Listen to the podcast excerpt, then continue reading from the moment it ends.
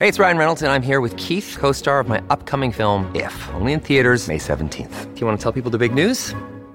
All right, I'll do it. Sign up now and you'll get unlimited for $15 a month in six months of Paramount Plus Essential Plan on us. Mintmobile.com slash switch. Upfront payment of $45 equivalent to $15 per month. Unlimited over 40 gigabytes per month. Face lower speeds. Videos at 480p. Active Mint customers by 531.24 get six months of Paramount Plus Essential Plan. Auto renews after six months. Offer ends May 31st, 2024. Separate Paramount Plus registration required. Terms and conditions apply if rated PG. Another day is here and you're ready for it. What to wear? Check. Breakfast, lunch, and dinner? Check. Planning for what's next and how to save for it? That's where Bank of America can help.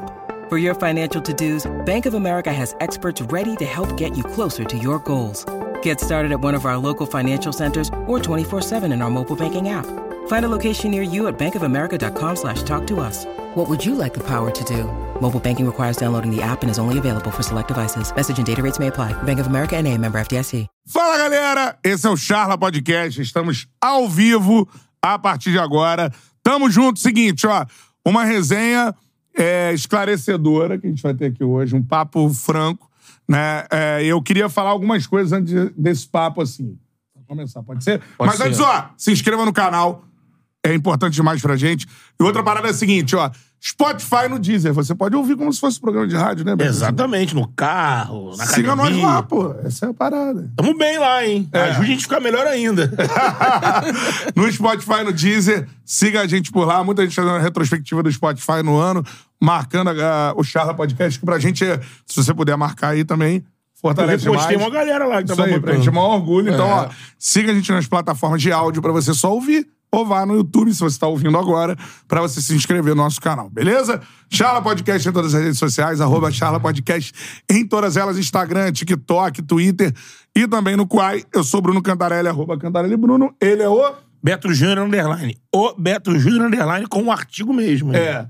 E aí, cara, só pra gente começar aqui, antes de falar com o Lúcio, que é o nosso convidado hoje, todo mundo tá sabendo e tudo mais, é, a primeira parada é a seguinte, cara.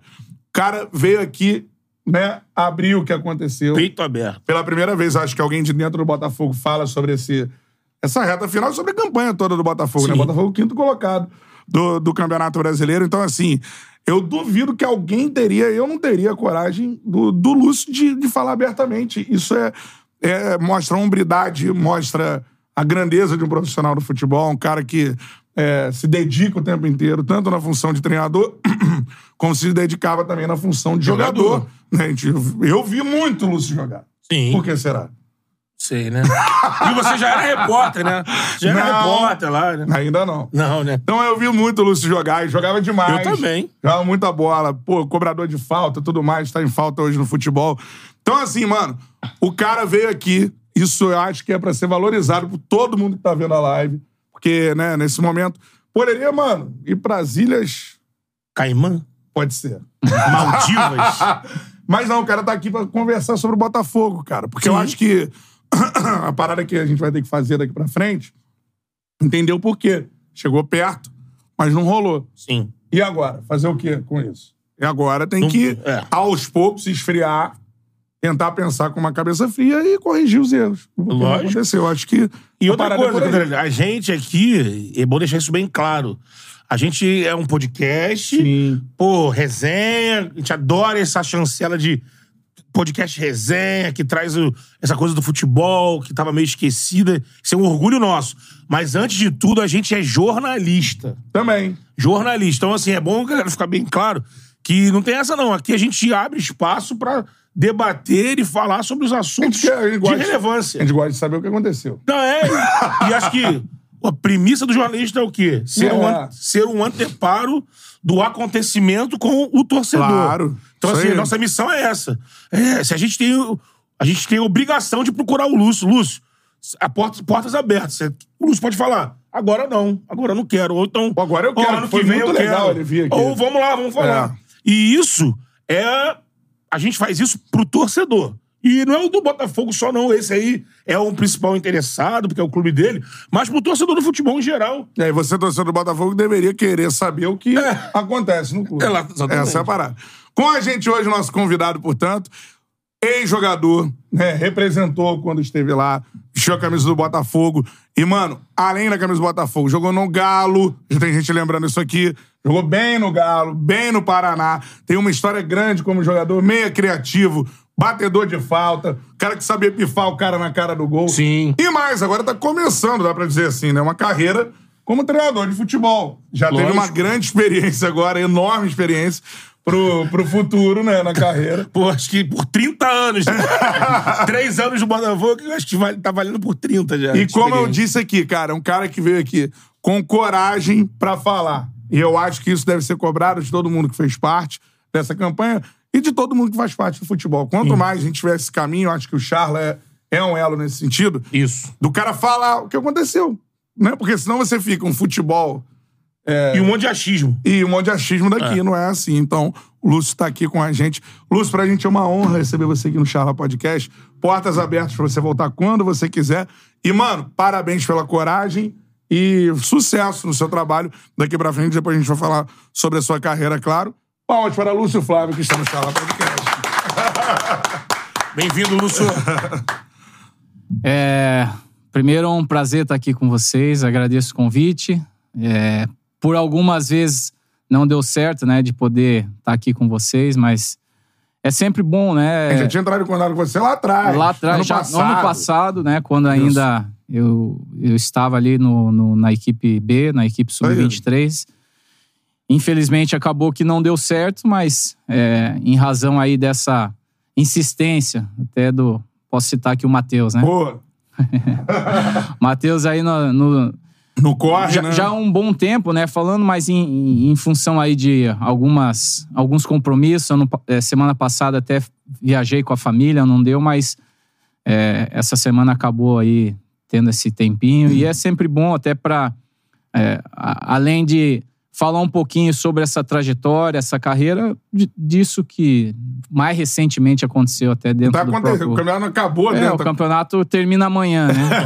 tá mas- acontecendo. É, por vezes são situações que são necessárias, né? A gente Sim. vir até para que as pessoas que ficam às vezes alheias, né, algumas questões e é, muito na- na- nas informações de, de Terceiros, terceiros, né? claro. E acaba muitas vezes sabendo aí o que, que é a verdade, o que, que é a realidade também. É isso. Ó, dá o like aí na live.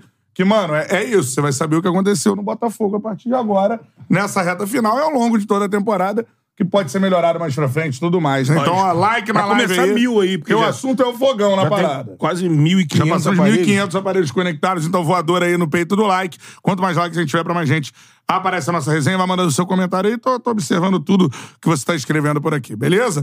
Agora, Lúcio, primeira parada, mano. É, eu queria que você falasse sobre é, a sua identificação com o Botafogo. Tu foi jogador do Botafogo e eu não sei se teve uma é, passagem antes como treinador, mas tu começa a sua trajetória como treinador agora a partir também do Botafogo, né? Então, assim, o Botafogo foi o clube que te abriu portas pra você começar também a sua trajetória como treinador. É por aí, não?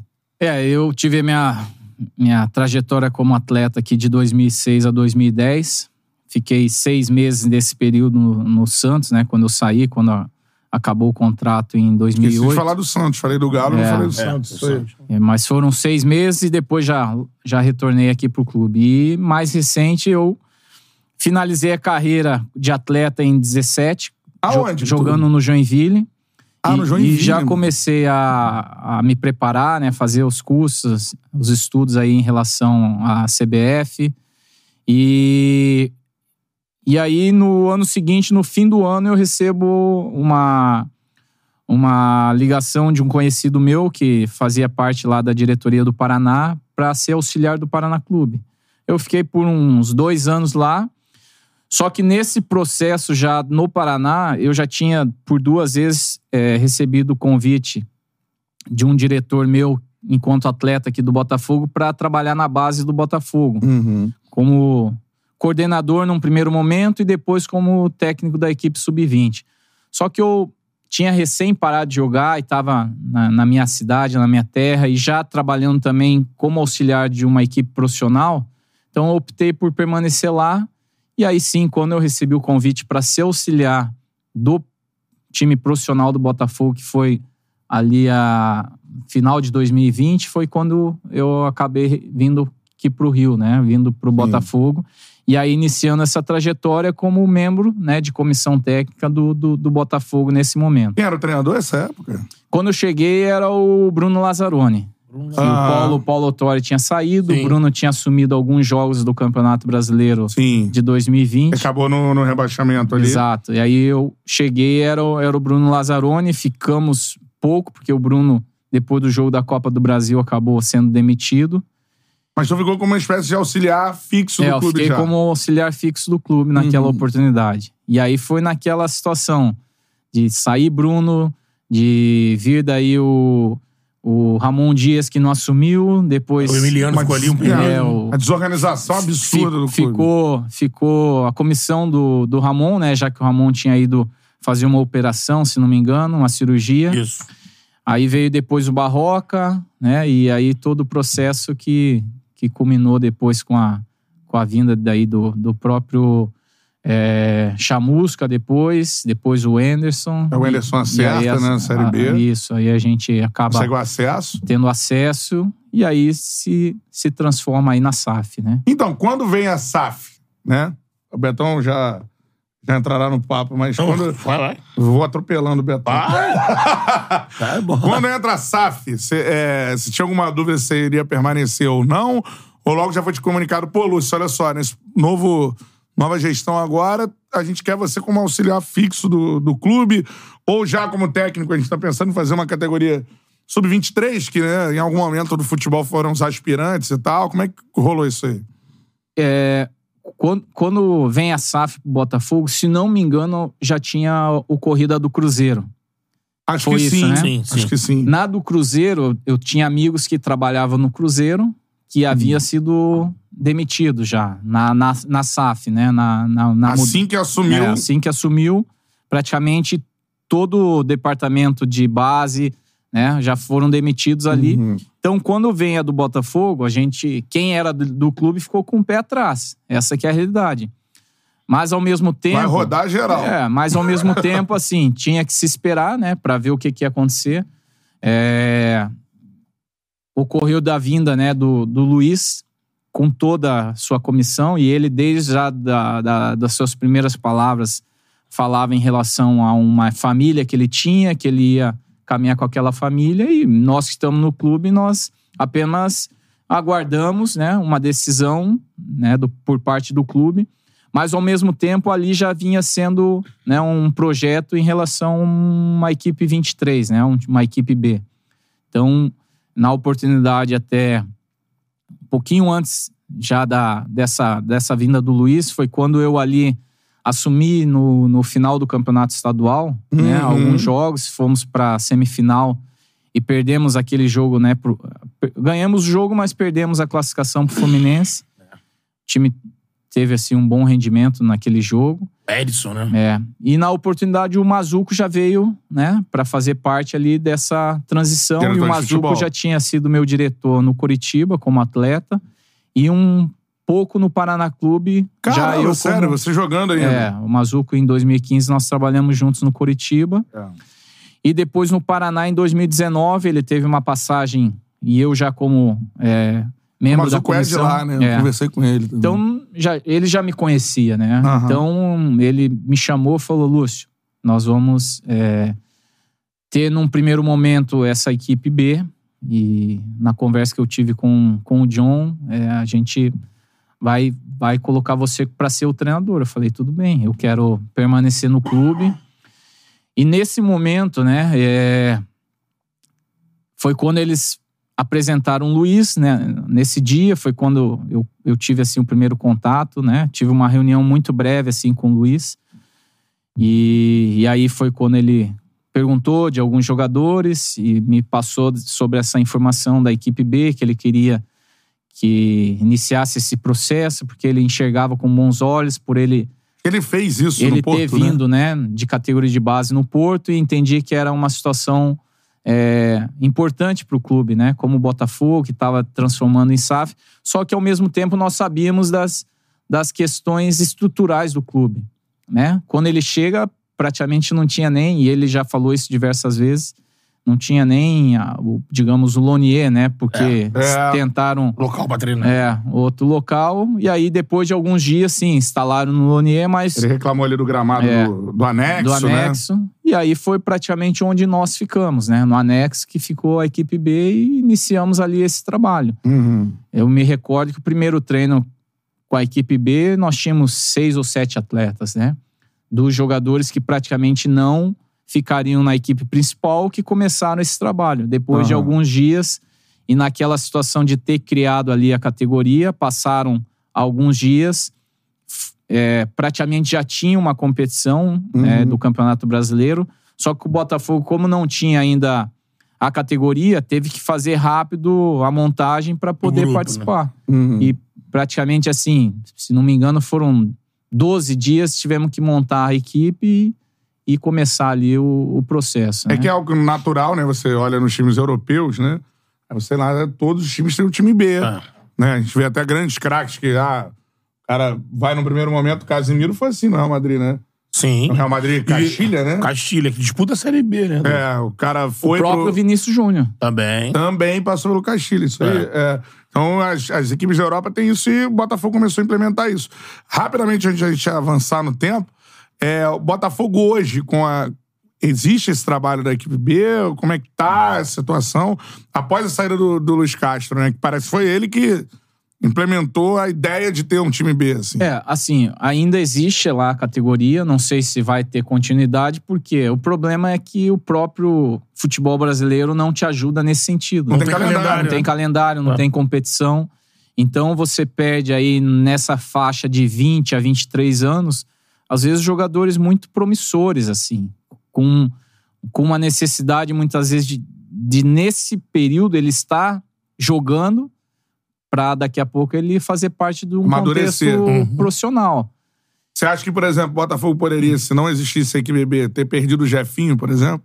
Muito provavelmente sim, porque talvez num primeiro momento ele não teria o espaço direto na equipe profissional. Então, é, é um bom exemplo, né? Um exemplo de sucesso e um Só a venda sucesso mais cara da história do clube. Exato. Um sucesso importante para o clube. Então, muitas vezes, e eu já vi, já li pessoas falar: ah, é perda de tempo. É perda de tempo e o clube conseguiu a maior venda da história com esse tipo de, de situação, né? Trazendo um jogador meramente desconhecido, O Rezende. Rezende, né? É. Que a gente sabe muitas vezes que um jogador do Rezende dificilmente ele vai entrar e jogar Não vai. num Vasco, É. num Botafogo, num Flamengo diretamente, ele vai fazer primeiro parte de um processo dentro do próprio clube. E já Até numa pra idade que não é o sub-20. Exato, porque o Jefinho já tinha 21 anos, se não me engano, já tinha estourado a idade. Só que ele começa o quê? A vivenciar um clube grande. É diferente. Quem tá no futebol sabe bem o que é isso. O jogador, com todo respeito a todo tipo de clube, mas ele jogar num clube sem torcida, sem ter, por exemplo, um, um calendário até de série de brasileiro, e ele vir para um clube de série A, é difícil. Não é São raros, outra, né? raros casos É. de jogadores que já entra e já consegue sucesso. Então, assim, é, é uma pena porque é, o futebol brasileiro, como eu falei, ele não te proporciona isso. E aí é um erro de quem está em cima É. né? Então é um erro, digamos, da nossa confederação em não abrir espaço para esse tipo de calendário, de, desse tipo de, de, de idade, né? Que seria do, do- dos 20, onde ele estoura a idade dele de base para um contexto É como se não servisse mais. Exato. Tu perde alguns Então, caras É, o cara estoura com 20. É por isso que, por exemplo, alguns jogadores. Ah, alguns conheceram o Tiquinho ano passado.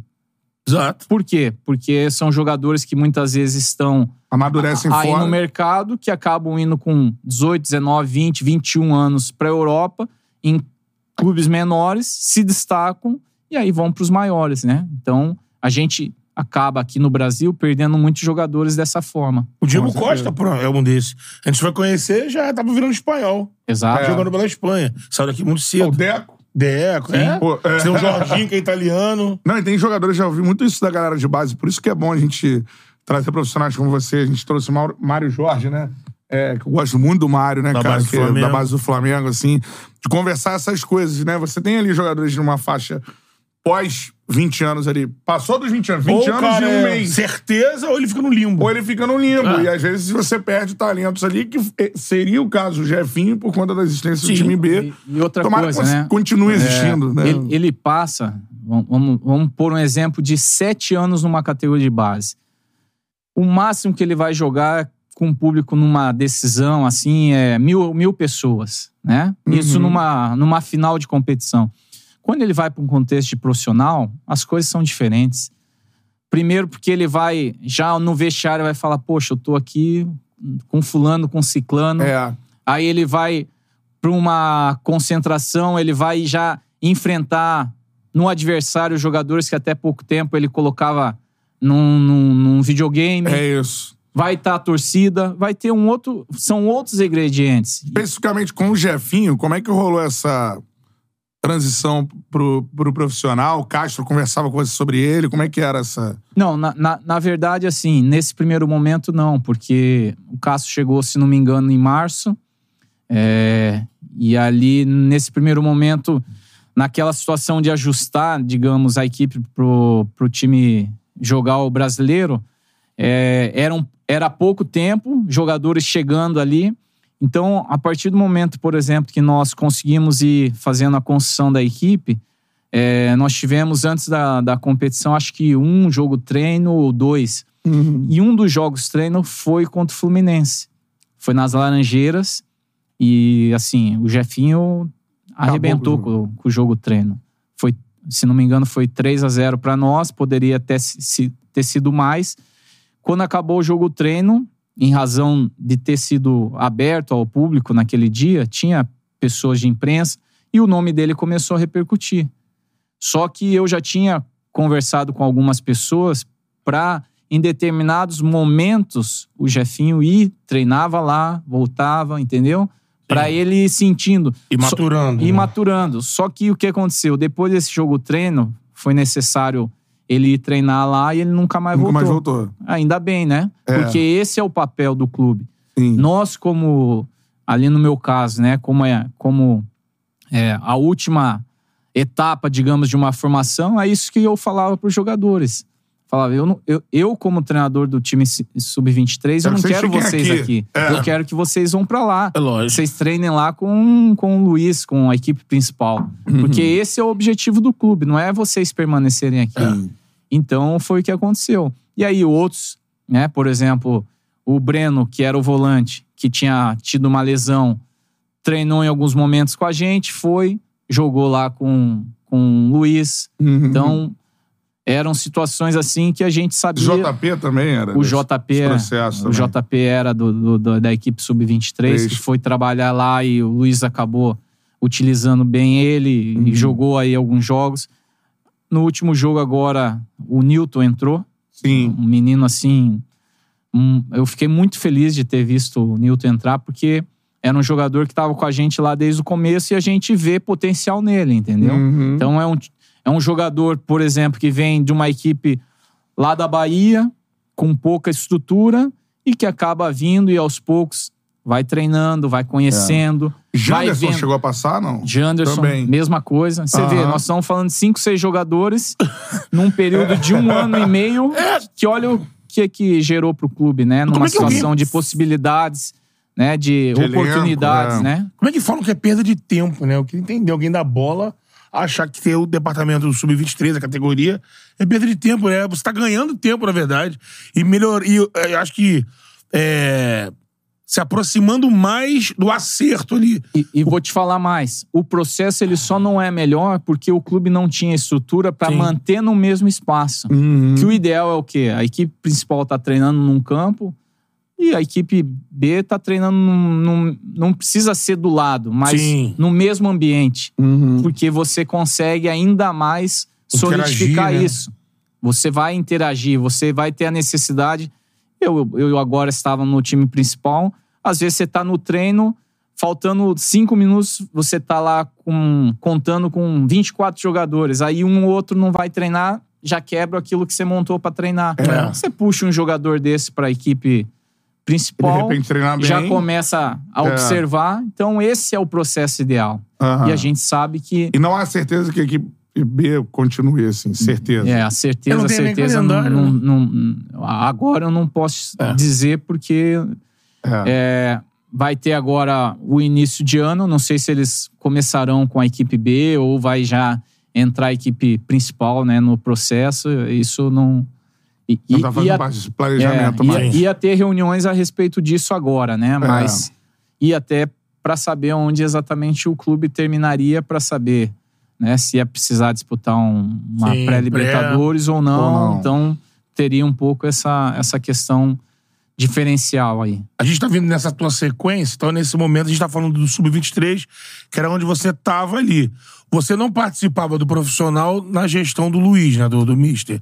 Você entra pra ajudar o profissional na saída do Castro, que aí te chamam pra você...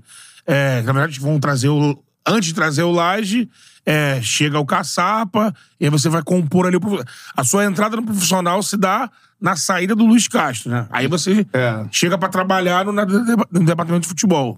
É, isso, isso foi o que ocorreu, porque, como eu falei, né, com a vinda do Luiz, ele trouxe É, a é a sua comissão comissão, foi montada a comissão da equipe 23 e nós ficamos distantes, né, porque o principal no Lonier, Uhum. nós lá no Newton Santos, e praticamente era, digamos, os treinos no mesmo horário.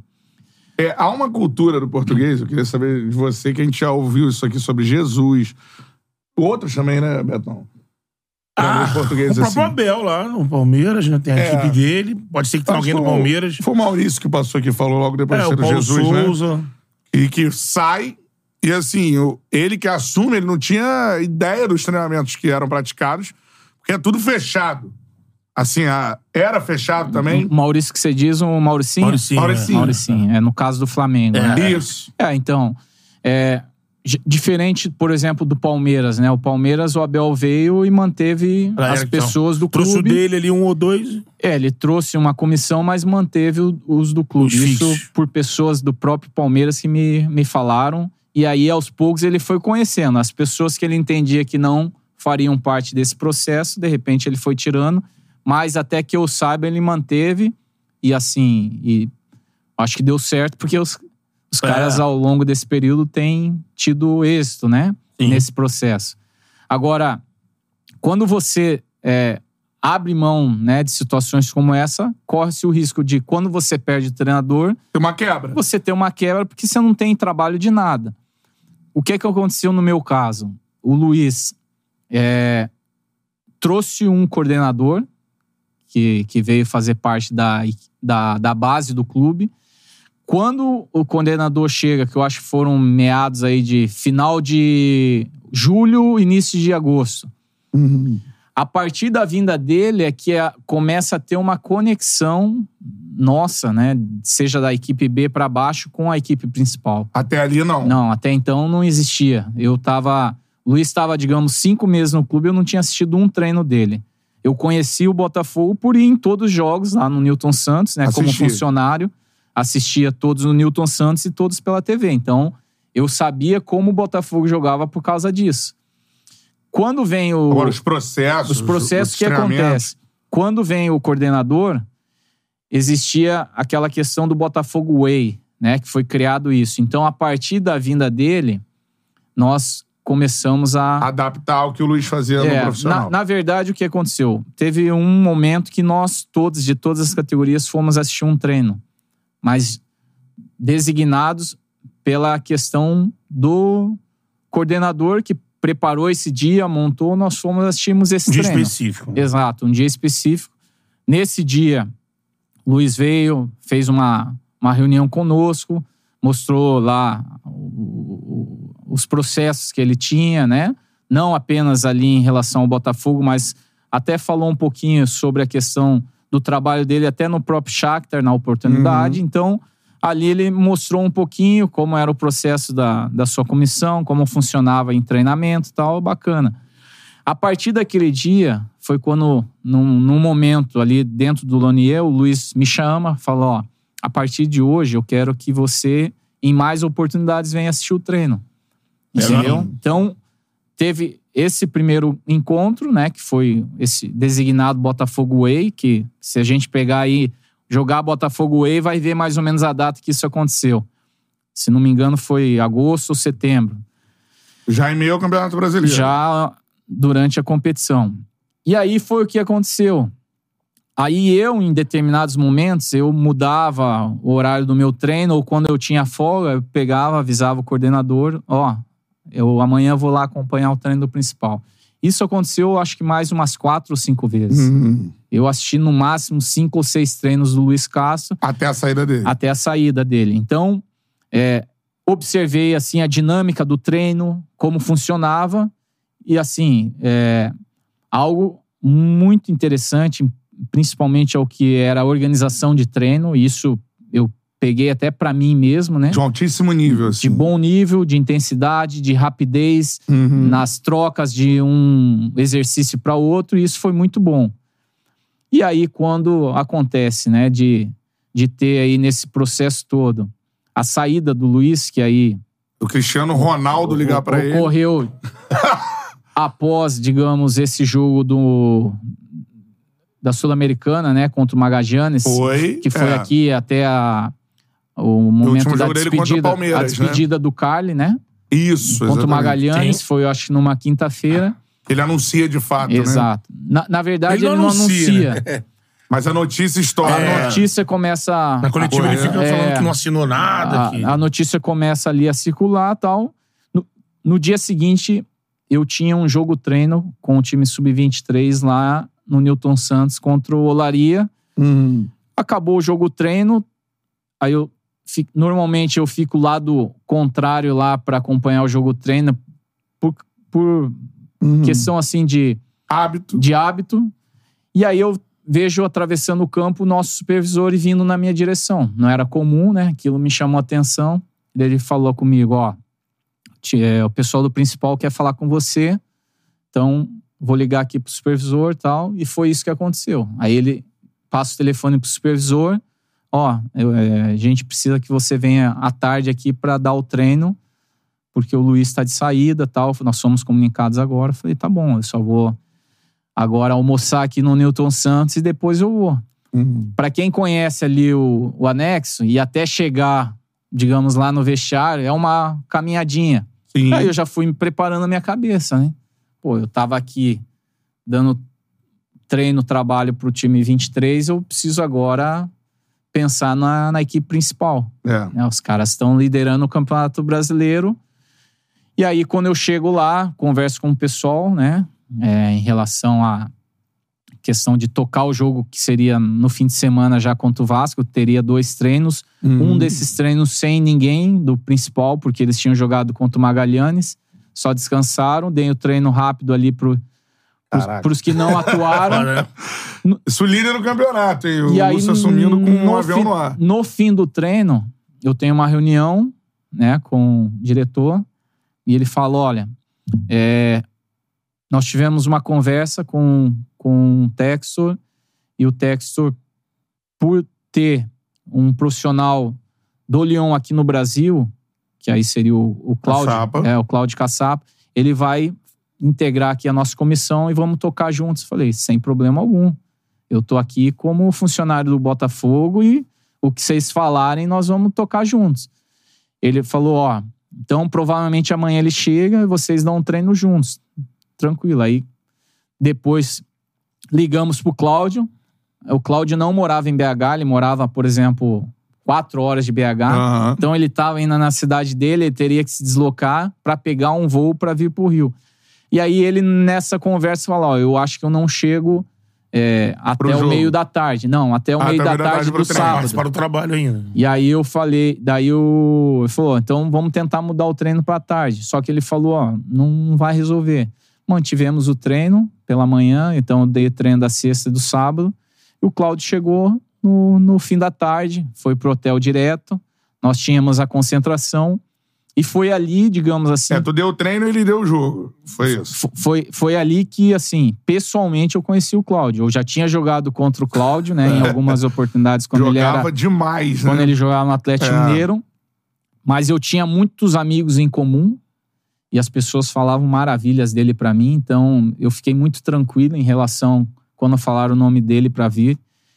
E aí, quando ele chegou, ele falou: Ó, eu, eu, eu- ele falou assim: Eu conheço, acho que o Rafa e o Marçal só. É, aí eu falei: Beleza, vambora. Porque eu, eu, não fazia parte aqui do contexto profissional, mas eu assistia todos os jogos e É. e conheço o grupo e tal. Falei pra ele, Cláudio, é, eles estão acostumados a jogar de uma forma, vamos procurar só manter. Ele falou, então tá, o que, que você preparou? Aí passei pra ele, fomos pro jogo, Vasco, ganhamos o jogo. Aí depois ele me chama e fala, Lúcio, é, eu acho que eu vou ficar só quatro jogos aqui. Foi o que me informaram tal, porque eu tenho que me apresentar lá no Lyon, porque eu sou auxiliar do Lyon.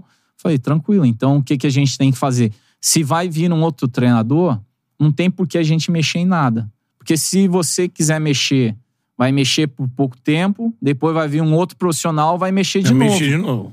Porque qualquer manter. um que é treinador, ele não vai fazer exatamente o que o outro fez. É. Por mais que ele mantenha alguma coisa, mas não é a mesma coisa. Não. E aí o Cláudio, assim, uma, uma pessoa fantástica.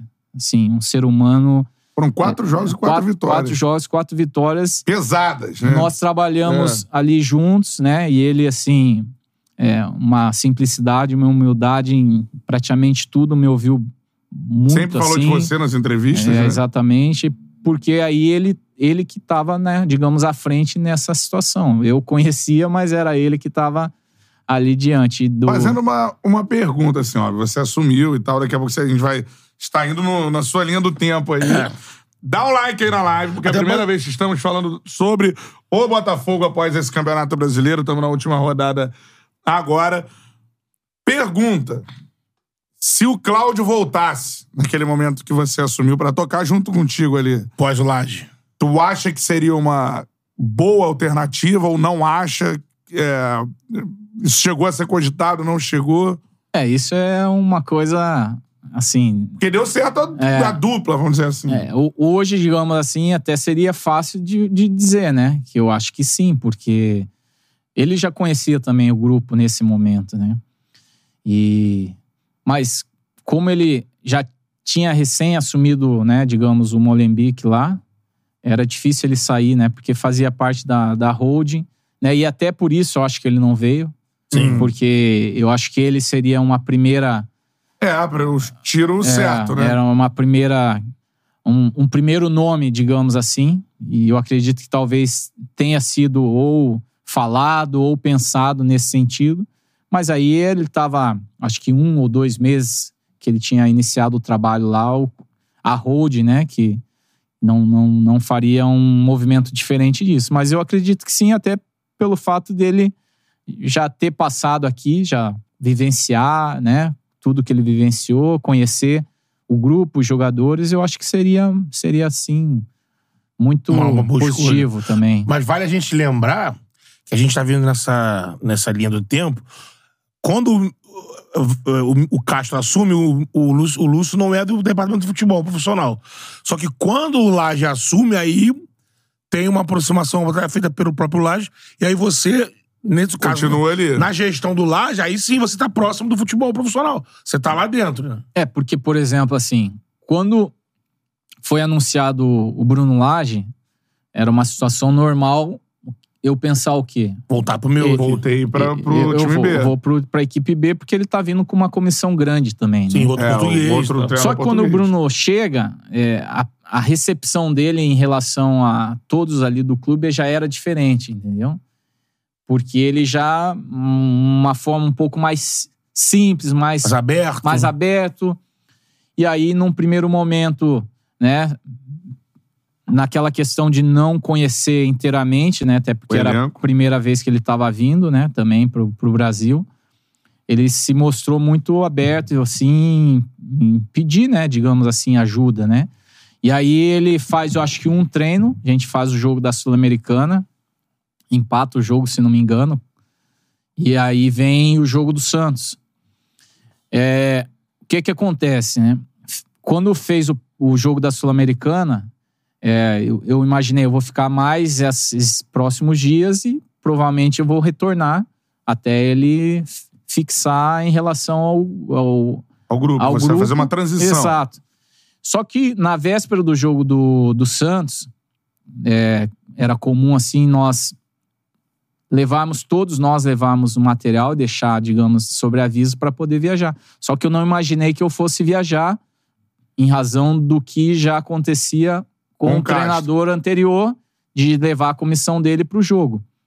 Só que chega no vestiário depois do treino, eles observam que eu não estava trocado e eles meio que já se preparando para ir pro, pro, pra viagem. Ele fala: Ué, você- você não vai com a gente? Eu falei: Eu não sei.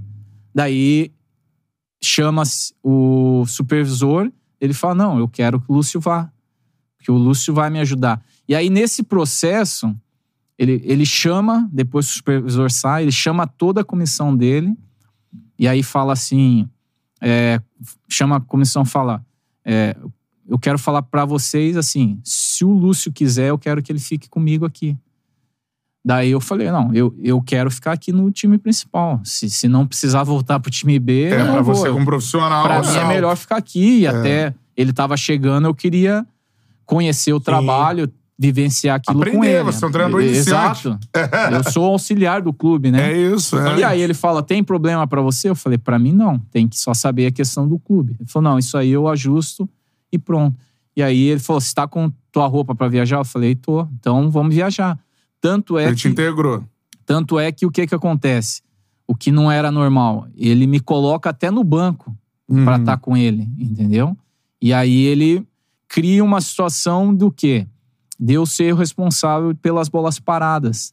Então, todas as vezes que muitas vezes tinha lá falta, escanteio, quem ia pra frente lá do banco era eu. Então, por isso que algumas pessoas depois estranhavam, pô, o Bruno era o treinador, mas você que entrava lá na frente, Eu falei, é, lá porque era um, era um, era um criticar momento das bolas paradas. Sim. E ele gostava que acontecesse isso, entendeu? Uhum. Cada um dos auxiliares ali tinha uma função para Específico. específica. Então, por isso que foi bacana, assim, da parte dele, essa integração, entendeu? Aham. E aí eu, aconteceu o que aconteceu, né? Dessa, desse momento dele aqui no clube. Agora tem o sentimento de muitos torcedores. Dá o like aí, porque a gente tá falando do que. Mano, isso é muito legal, eu acho, o futebol ser mais aberto por causa disso, né? Por exemplo, situações como essa do Lúcio. Ah, o. Lúcio vai, o auxiliar vai, o Bruno lá fica sentado. Forma do cara trabalhar. Talvez se fosse exposto. Sim. Por isso que a gente é, fala da, da comunicação dos clubes e tal. Tem coisas que tem que ser expostas, né? Porque aí o cara vai. Não, olha lá, o Laje não tá nem aí. Pô, o cara não tá ali na beira do campo e tudo mais. Pela primeira vez o Lúcio falou, não, simples. Eu Era uma o coisa deles ali. Era uma conexão que ele tentava privilegiar a galera tudo mais, a forma dele trabalhar. E tem hoje uma observação do torcedor do Botafogo assim, a gente observou isso. O Laje, nesse processo todo que você está contando pra gente, primeiro, Castro, você assistiu seis treinamentos do Castro, que era fechado antes, ficou claro, né? Sim. E aí depois você assume o time ali Com caçapa. e o Caçapa chega pro dia do jogo e é isso. Então a decisão é manter, baseado nos jogos que você viu e nesses seis treinamentos. Aí vocês tentaram manter o que vinha sendo feito. Quando o Laje chega, a gente começa aos poucos perceber o seguinte: pô, esse cara começa a tentar fazer algumas modificações. Implementar o estilo dele. Modificações que o próprio torcedor do Botafogo, tem que ser dito aqui, criticou veementemente e que hoje há um senso de que, porra, será que o Laje tava certo, mano? Ele tava mexendo ali em coisas e tal, de repente ele tava vendo. Qual é a sua percepção sobre isso, assim? É justamente aquilo que eu falei anteriormente. Quando o Cláudio vem e eu falo com ele me fala, ó, eu vou ficar só quatro jogos. Eu falo, então não tem motivos pra gente mexer em nada. Uhum. Porque vai vir um outro profissional e ele vem com a cabeça dele. Por mais que ele saiba que o time é o primeiro colocado e que joga de uma forma, aos poucos ele vai introduzir o, o perfil dele. E o próprio Bruno, em diversas entrevistas, foi falando a respeito disso. Que ele tinha uma forma de trabalhar e aos poucos ele ia acrescentar o que era o pensamento dele. E foi justamente o que ele tentou em determinados momentos, né? Até, assim, é, algumas modificações que ele procurou fazer, algumas delas fez um efeito positivo, fez, outras não foram positivas, né? Alguns jogadores se sentiram até em determinados momentos, Preteridos. é, e outros assim desconfortáveis. A linha Porque- mais alta deixou a defesa mais exposta. Mas assim, eu- eu- eh, as pessoas falam linha mais alta, mas o Luiz Cássio, em alguns momentos, também fazia. Subia. Entendeu? Porque isso já é um perfil do, do, do, Europeu, do europeu sim. trabalhar dessa forma. Só que, por exemplo, é, no- nas equipes do Luiz, ele entendeu, enxergou o quê? Que o Botafogo era um time de transição, era um Uhum. time que reagia. Não é a toqueira, né? Não, o time. da- É. Vamos, vamos lá, vamos fazer um exercício. Ano passado, no Brasileiro, quais foram os jogos que o Botafogo mais teve dificuldade? No ano passado. É, Foi jogando em casa, né? Jogando em casa contra. Equipes que ficavam retraídas. É, foi o melhor né? visitante Melhor do visitante, campeonato. é, exatamente. Mas por Porque quê? na hora de visitante, ele que ficava... Ele que fazia. É. Entendeu? E perdeu praticamente uma vaga na Libertadores porque perdeu ano passado vários pontos em casa. Em casa. Quase todos. Ele foi o pior mandante e o melhor Acho visitante. que foi contra o Havaí, contra Cuiabá, contra É. Goiás. Vam- Vamos, vamos voltar um pouquinho. Você... Por quê? Porque era um perfil que o Luiz entendeu para a equipe, só que ao mesmo tempo, quando jogava em casa contra equipes que faziam o que ele fazia fora, teve dificuldade. No estadual, como foi?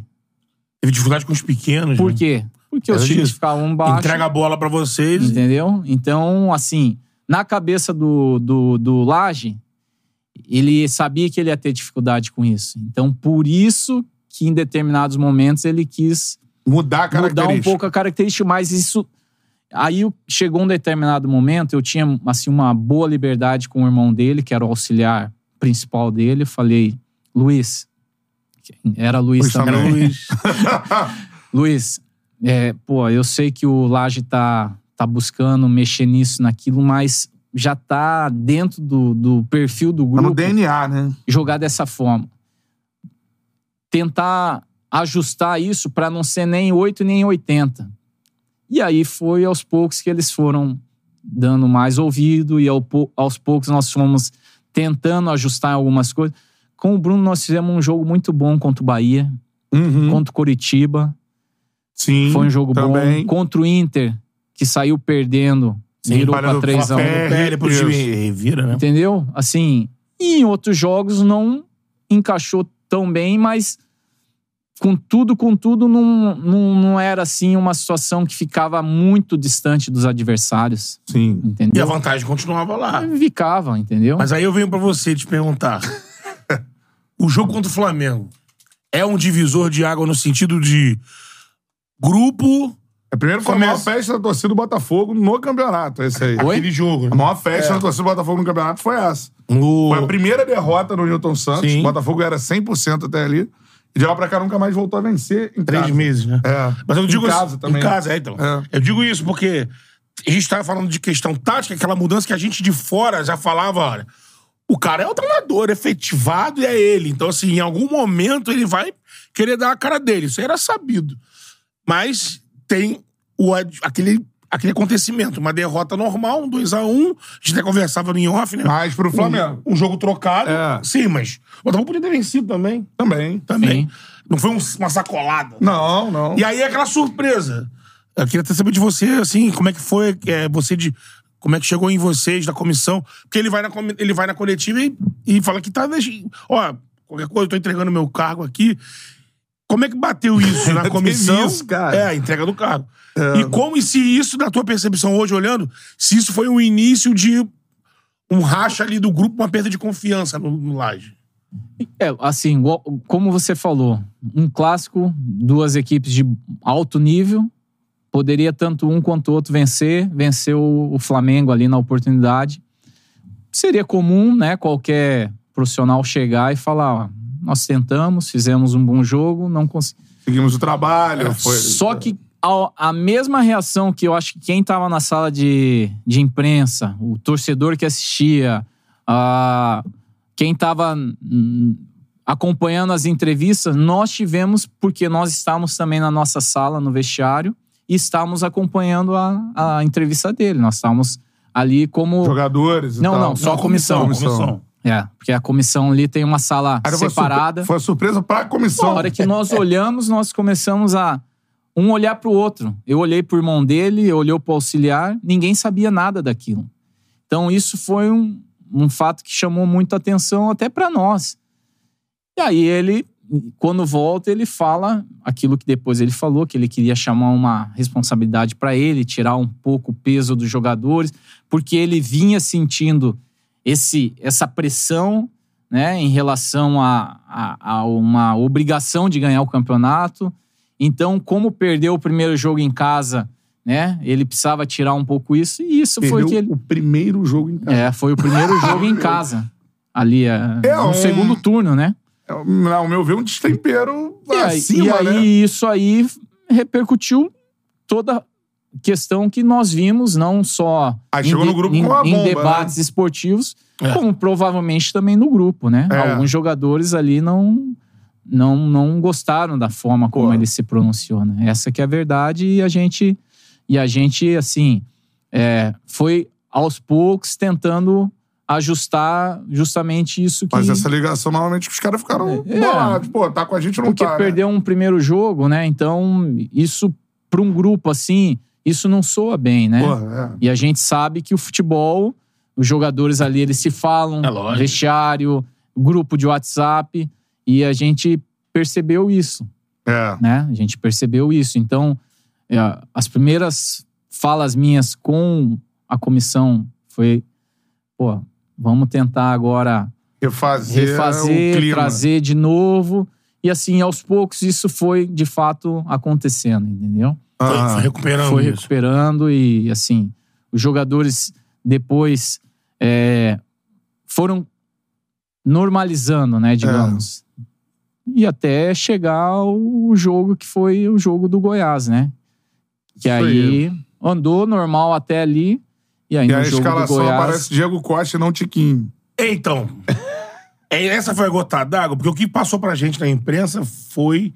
Isso foi matéria, né? Dada que o, o Laje teria treinado a semana normal, tudo com o Tiquinho. É até bom a gente esclarecer isso se você tiver condição, né? É, e aí no jogo, no- ali na hora, a sair a relação e não. Era o, era o Tiquinho no banco e o É, ali, Diego. lembrando o contexto, Tiquinho, craque do campeonato. Sim. Tinha tido uma lesão importante. É, O, o, o Tiquinho teve a lesão contra o Cruzeiro no jogo do turno, né? Isso. Isso. E aí fica, ficou algumas rodadas sem atuar. E é normal, qualquer jogador, principalmente no ritmo que estava os primeiros jogos, ele não ter um rendimento como ele tinha anteriormente, né? E aí o Tiquinho foi, foi substituído, se não me engano, duas ou três partidas, né? Em sequência. E aí até fazer a definição da escolha do, do, do jogo, né? Contra o Goiás. Ele treinou com o Tiquinho como titular? Na, na verdade, assim, durante a semana, é, essa, essa foi a, a semana assim que ele não abriu muito assim a questão da escalação. Tanto é que nós todos, talvez o irmão dele, né, que estava sempre com ele, né, e andava com ele, que saberia. Mas até o- os demais, nós só ficamos sabendo no dia do jogo, que foi no hotel, Hum. ali no, no vídeo que a gente faz no almoço. Aham. Mas o que que acontece? Na, na semana, ele treinou como ele fazia com Tiquinho e Diego, Tiquinho no time titular, colocava o Diego no time titular. Ele foi fazendo uma, Variações. algumas variações, mesclas. Só que quando faltou dois dias pro jogo, ele levantou essa situação. Pô, eu tô pensando em jogar com Com o o Diego. Diego. Daí eu, eu falei. Aí, aí é aquela questão, às vezes, do, do, do voto vencido Sim. pelo número de Um pessoas. colegiado ali, né? Falou, não faz isso. Eu cheguei e falei assim. Melhor não. Melhor Bruno, não. é, eu acho. Essa é uma visão que eu tenho, eu falei pra ele. Esse é um jogo que a gente pode jogar com os dois. Aí. Podemos jogar com o Diego e, e com o Tiquinho. Nós recuamos um pouco o Eduardo. E na saída do lateral esquerdo deles, nós deslizamos o Tietê. Só isso. Porque ele já não não estava com o Júnior Santos jogando É, sequencial com ele, né? Ele fazia muitas trocas ali, né? Nesse, Uhum. nesse lado direito. E aí eu dei essa ideia. Aí eles falaram, ah, mas nós vamos ficar muito vulnerável. vulneráveis, sem bola. Eu falei, nós vamos jogar em casa. Com todo o respeito, né? Que nós temos que ter o adversário. Mas eles não vão nos atacar com mais de cinco homens. E é o Goiás. E, tá e- e eles, e eles vão nos atacar a partir do momento que nós errarmos. É. Como Exato. qualquer outro adversário que vem jogar aqui contra Uhum. o líder do campeonato. Foi isso que eu comentei com ele. Essa foi uma ideia que eu dei. Chegou na véspera, ele fez também um treino que assim não abria muito a escalação. O treino foi um treino rápido, mas não se abria. Então ninguém sabia quem. ir. Só que chegou no final do treino, como a gente normalmente fazia, ele falou: Ó, eu tô mais propenso a jogar com o Diego. Daí eu falei, Aí dá ruim. Bruno, vamos lá. Eu Ah. Aí eu falei assim, Bruno, Cara, que loucura, mano. Eu falei, Como é Bruno, que são os bastidores, vamos, né? vamos pensar, Ah. vamos pensar aqui. O Tiquinho, se ele não machucasse, a chance dele ter ido pra seleção era muito grande. O nome dele estava muito forte em nível de seleção Na boca do brasileira. povo. Exatamente. Entendeu? E aí ele machuca. Tudo bem, ele machuca, mas ele tá aos poucos recuperando. Já é ídolo da torcida. Já- aí o que acontece? Eu falei, existe a, a expectativa por uma convocação ainda. Então, eu acho que não seria bom nós tirarmos ele do time.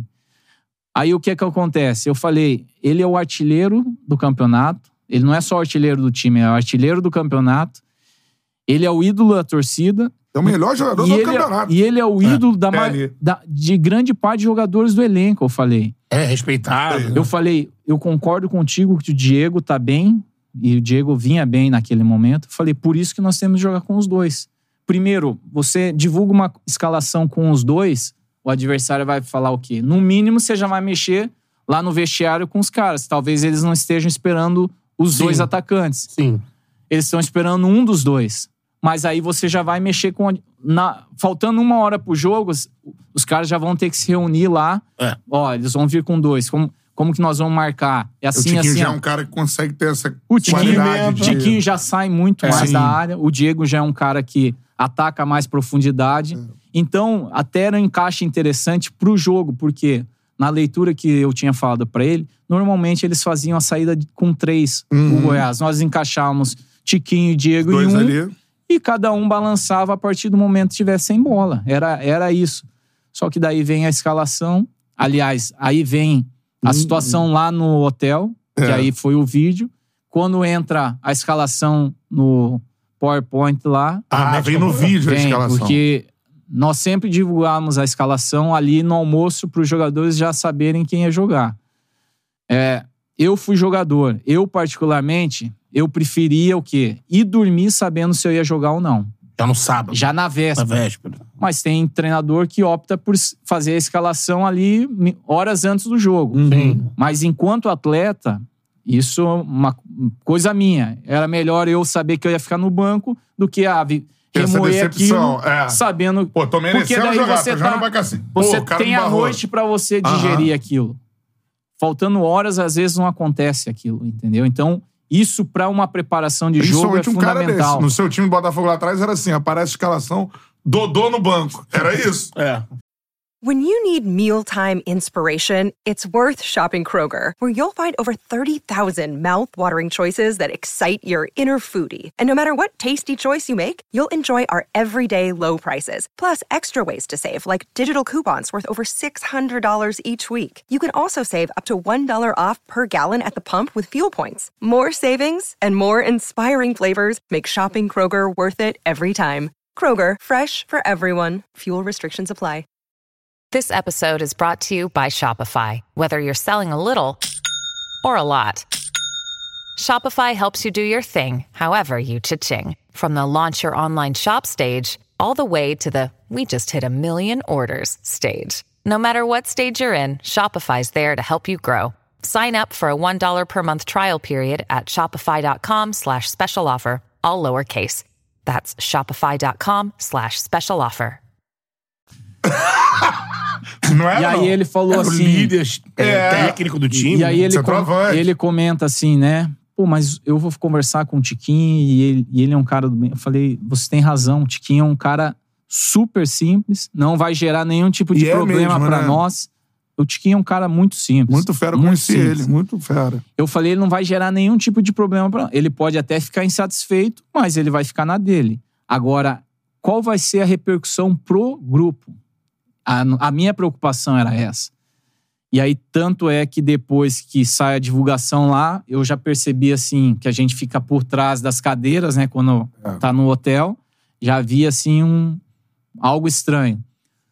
Mais silêncio para ir pro almoço e tal. Fomos pro jogo, vestiário também um pouco diferente. Mas acontece o jogo. E aí os caras acabam mudando, entendeu? É, profissional. É profissional. Vai pro jogo tal. Por mais que tenha lá o aquecimento, a escalação, que aí sai a escalação, É. já vai pro, pro aquecimento com um clima já Ruim. mais pesado, né? É. Então, acabou que aquilo lá sendo um fator assim, eu acho que. E, e eu até É falei, que pô, já tinha tido, assim, acho que é uma acúmulo, né? Teve essa, a coletiva do, lá do jogo do Flamengo. Primeiro, assim, acho que, pelo que eu tô entendendo, o Bruno chega tentando mudar a forma aos poucos do time jogar. Aí tem a coletiva que ele, pai, que você teve que fazer ali o elo com o grupo, não pegou bem e tudo mais. E aí vem, eu acho que é, né, A gota d'água. a gota d'água, que é a barração de Tiquinho. porque o que que eu falei, né, pra ele? Eu falei, é, nós não precisamos trazer nenhum peso nesse momento.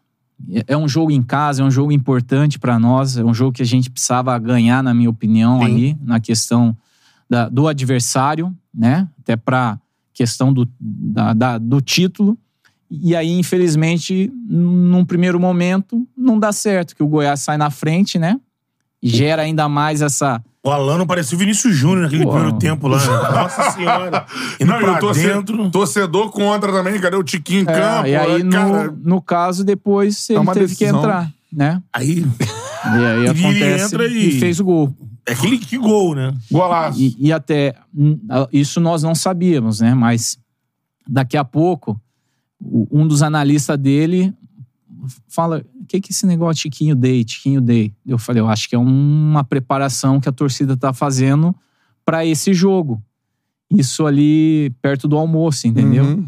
E aí foi realmente um dia que a torcida acho que estava preparando alguma coisa no estádio. Porque, se não me engano, depois da lesão, era a primeira vez que ele estava jogando no Newton Santos. Era Sim. alguma coisa nesse sentido. Aham.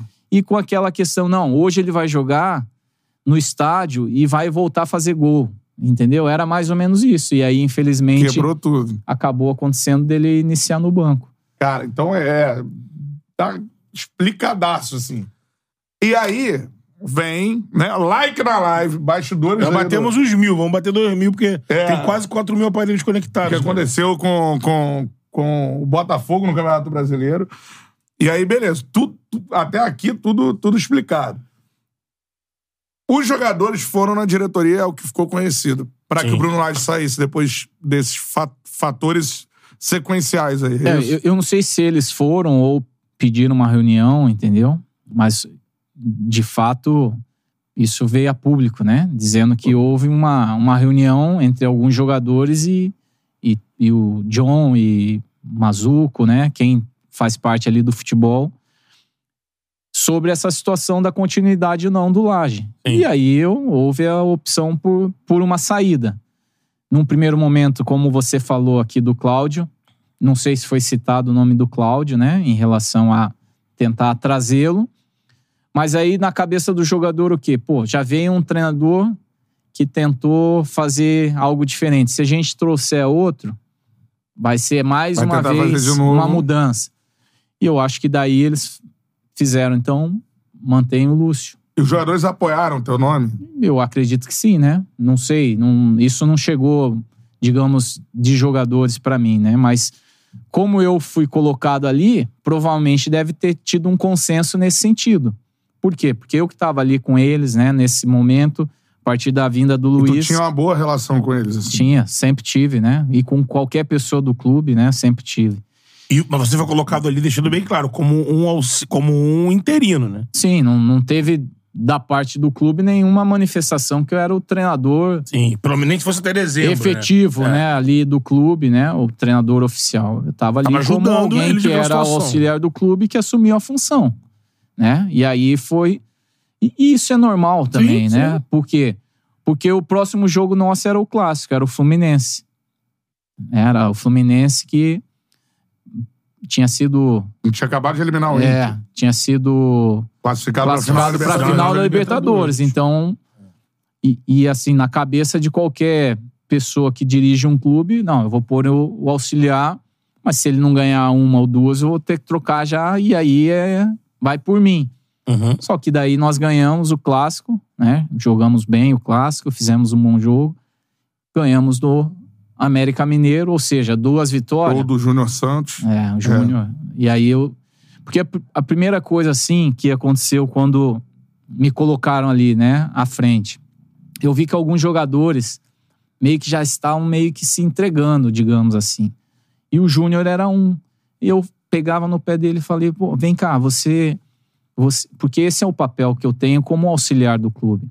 Eu conheço ele, sei do potencial. Isso, isso tem que ser falado também pra galera entender. E o aí- auxiliar do, do clube é o cara assim, o técnico toma decisões, às vezes duras com um cara. Sim, é normal. Você não vai conseguir privilegiar 22, 24, 11 jogos, 28, jogadores, 28, jogadores. que às vezes é um grupo de 28. O cara fica lá encostado, ninguém liga pra mim e tudo mais, o auxiliar, O auxiliar tem que fazer faz esse. esse- Tem que ir lá, campo, né? mano, vem aqui, ó. Tá importante, mano. Se tu fizer isso aqui melhor, o cara lá vai gostar, tudo mais. Manter o pá. da remada Tu tá ali, jogando né? por causa disso. Ouvi dele ontem E, tudo e aí mais. o que você tá, aconteceu? né? Por aí. exemplo, o Júnior. Júnior é um menino assim fantástico. Um cara mesmo nível de simplicidade do Tiquinho, só que ele é um cara assim que fa faz o grupo sorrir, entendeu? Que é um, é um figura.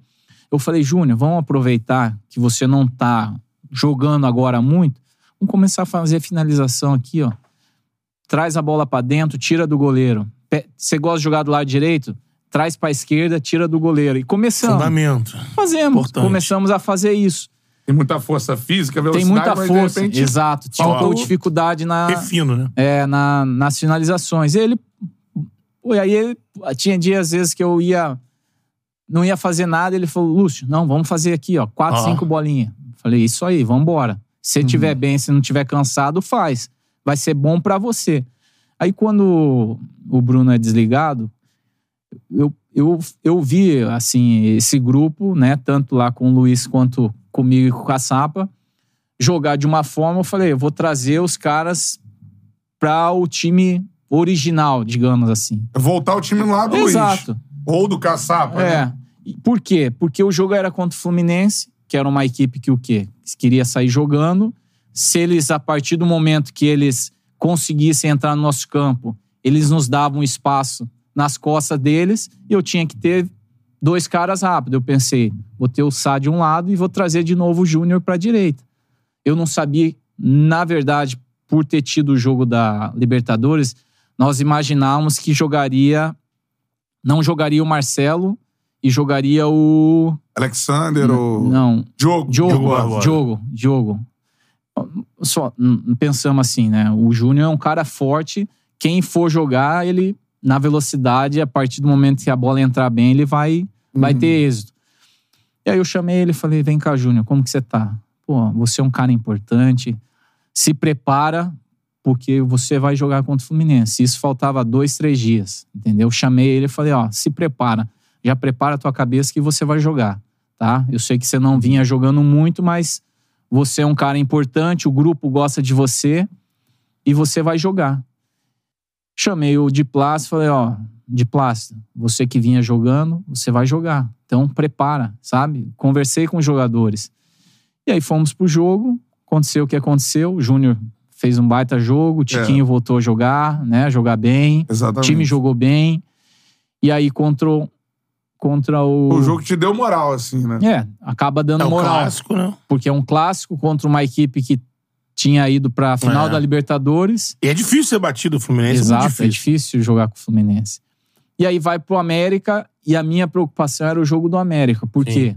Porque contra o Fluminense automaticamente é uma É um motivação clássico. natural. É. E eu sabia, porque eu percebia isso no vestiário. Dificilmente a gente ia perder aquele jogo. Só que contra o América era uma equipe que tava lá embaixo. Aí né? dá um relaxa, uma relaxada. Acaba- né? Natural. Tem que mobilizar os caras. mobilizar numa situação dessa não é simples. E aí a gente vai pro jogo, começa bem o jogo, faz o gol, até o Júnior, Uhum. mas depois o gol começa a dar os espaços, né? E Exato. começa a entrar num, num, num nível assim de jogo que não. E aí, no intervalo, eu falo: vem cá, pessoal.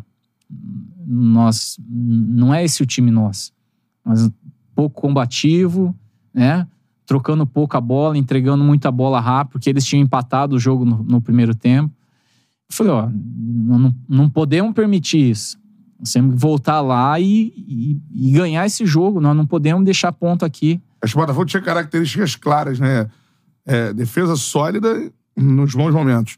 Né? Depois acabou não sendo defesa sólida. Mas Saída muito forte. intensidade e transição muito rápida. E aí, É esse e aí Botafogo, acontece né? Combate, justamente tem- essa situação. O Júnior já tinha feito um gol numa tentativa É. da tirada, mas a- o primeiro ainda Bateu. desvia.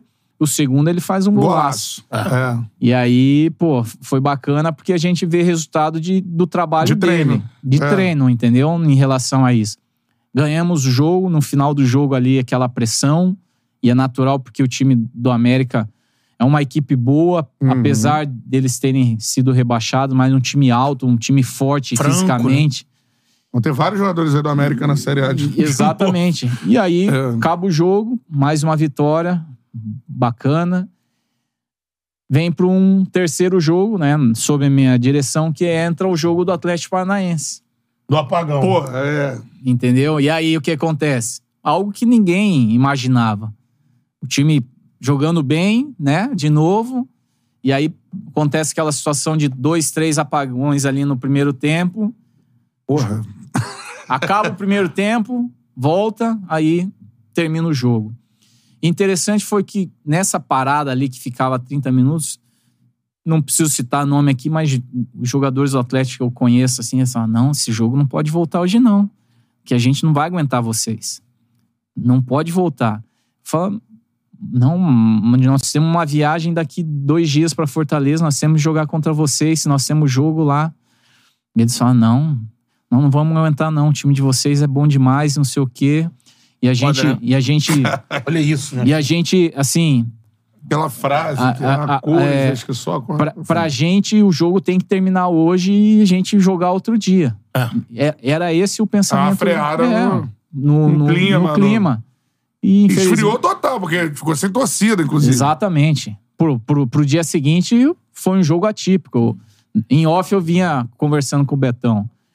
Teve jogador que foi dormir quatro e meia da manhã. Por quê? Acabou o jogo, o hotel ele ocupa. O hotel você não tem. O jogo acabou depois de meia-noite. Meia-noite Sim, gente- cacetada. Eu saí do estádio 15 para as duas.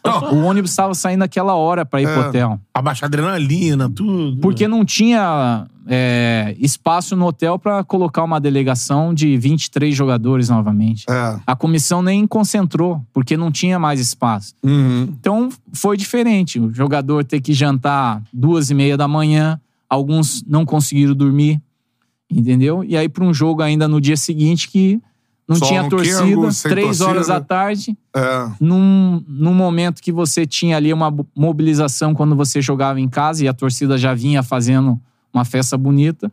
E aí mudou tudo, entendeu?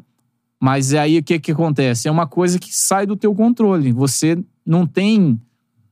Como se preparar pra, Exato. pra uma situação Alguém- dessa. Alguém falou alguma coisa com vocês do clube assim? Olha, gente, foi isso aqui, diagnóstico. Não, o que, o que a- passaram lá a que empresa- tinha tido um apagão na região, no momento do jogo ali. É que nem. Eu nem E acho que depois nem foi, não, né? não teve. Eu não sei depois assim o que aconteceu, mas, por exemplo, assim, se, se- se isso aconteceu, o, o estádio ele tem que ter um preparo, né? Pô, é.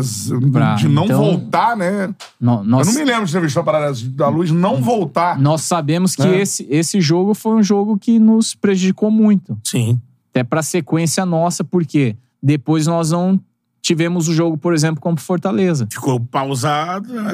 É, jogaram daí, usaram essa questão. Nós até, por via ali da, do. Sindicato dos Atletas, até tentamos, porque não tinha Jogar. sido um jogo completo Isso. É.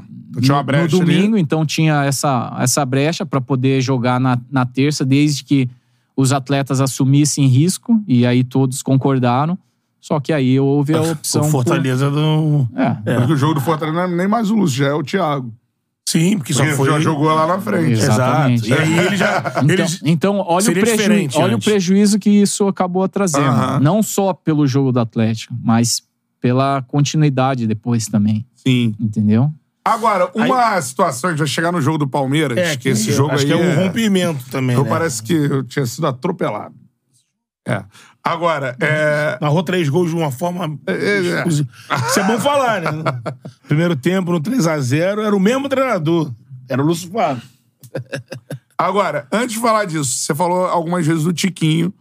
É, eu tive a, a honra de conhecer o Tiquinho, né? Que é, é um cara que, pô, a gente vê no, no momento auge dele no campeonato, ele é o melhor jogador da competição.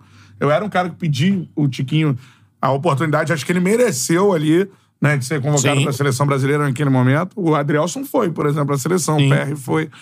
É, e assim, é um cara que, porra, no trato que ele teve comigo, mano, eu vi que ele é um cara diferente, assim, um cara muito simples, muito, muito cuidadoso com, com o tratar, assim. Ele foi muito bacana comigo, assim. É, e, e isso não muda, né? Depois do que aconteceu, óbvio, eu acho que o Tiquinho vai seguir no Botafogo, enfim, vai ter muita história pra ele escrever. Tomara que siga no Botafogo, inclusive, né? Tem a questão que muito se fala hoje é do, do pai dele, né? Situação de Ele é saúde abalado, e tal. né? Ele teve a situação da lesão, tudo mais, óbvio. Ele sentiu a lesão ali, mas, cara, ele fez golaço contigo ainda no comando, jogou bem depois da lesão. E vem a situação do pai dele. Eu queria que você, de dentro, o quanto a situação o prejudicou, assim. This episode is brought to you by La Quinta by Wyndham. Your work can take you all over the place, like Texas. You've never been, but it's going to be great because you're staying at La Quinta by Wyndham. Their free bright side breakfast will give you energy for the day ahead. And after, you can unwind using their free high speed Wi Fi. Tonight, La Quinta. Tomorrow, you shine. Book your stay today at lq.com. Jewelry isn't a gift you give just once. It's a way to remind your loved one of a beautiful moment every time they see it. Blue Nile can help you find the gift that says how you feel and says it beautifully with expert guidance and a wide assortment of jewelry of the highest quality at the best price. Go to BlueNile.com and experience the convenience of shopping Blue Nile, the original online jeweler since 1999. That's BlueNile.com to find the perfect jewelry gift for any occasion. BlueNile.com. Eu acho que até pela, pela característica de pessoa que ele é assim, ele, ele não é de se abrir muito, né? Mas é, dava para perceber, assim, das vezes que nós conversamos em relação até, digamos, pessoas que eram mais próximas a ele, que tinha até mais liberdade para falar sobre essa questão, porque ele tinha, ele é, digamos, muito próximo do pai, né? Então, quando recebe a notícia, já é um baque. Mas a partir do momento que você daí começa a aprofundar o nível e percebes que é uma coisa grave, aí isso mexe muito, né? E só que ao mesmo tempo, em, em determinados momentos, nós conversávamos, digamos, com ele, né? Deixava as pessoas liberadas para conversar com ele para ver se ele queria ficar, digamos, com o pai dele ou não, mas ele sempre se colocava à disposição porque ele preferia estar ali treinando, jogando para não, digamos, ficar pensando só naquilo também, né? Então, ele nesse sentido assim, até em muitos momentos ele foi muito forte, né? Porque não é fácil, né? Você conviver com isso simplesmente por ser quem é, né? A pessoa, né? O pai provavelmente é o ídolo para ele, né? A, pessoa que levou ele até onde ele, ele chegou ali. Então, é, ele, ele sempre buscou se colocar à disposição. Mas a gente percebia até determinados momentos assim que ele ele- estava de Abalado. fato abalado, né? Sentindo, né? Em, em muitos momentos. E a gente assim entendia, respeitava, né? Porque é só ele que está passando, é que sabe realmente o que está sentindo. Mas, e, mas isso, assim, é, fez com que, ao mesmo tempo, gerasse uma situação dele querer mais, porque ele sabe que o pai dele gosta muito de futebol, então ele é um cara que, é, dentro do possível, sempre né, tentando administrar isso, mas é, é, é, é, apesar, apesar de ser, naquele momento ali, um jogador igual você falou, né? Chegou num momento ali que todos nós imaginávamos que ele seria realmente convocado. E eu acho que se não tivesse a lesão, isso aconteceria. Eu acho que ele seria convocado. A lesão, de fato, atrapalhou um pouquinho essa, essa ida dele para a seleção. Então, assim, ele termina, mas ele termina muito distante em termos de performance do que ele apresentou no brasileiro, assim. É esse o o motivo, a questão fundamental, é essa questão do, do pai dele, tem uma outra situação.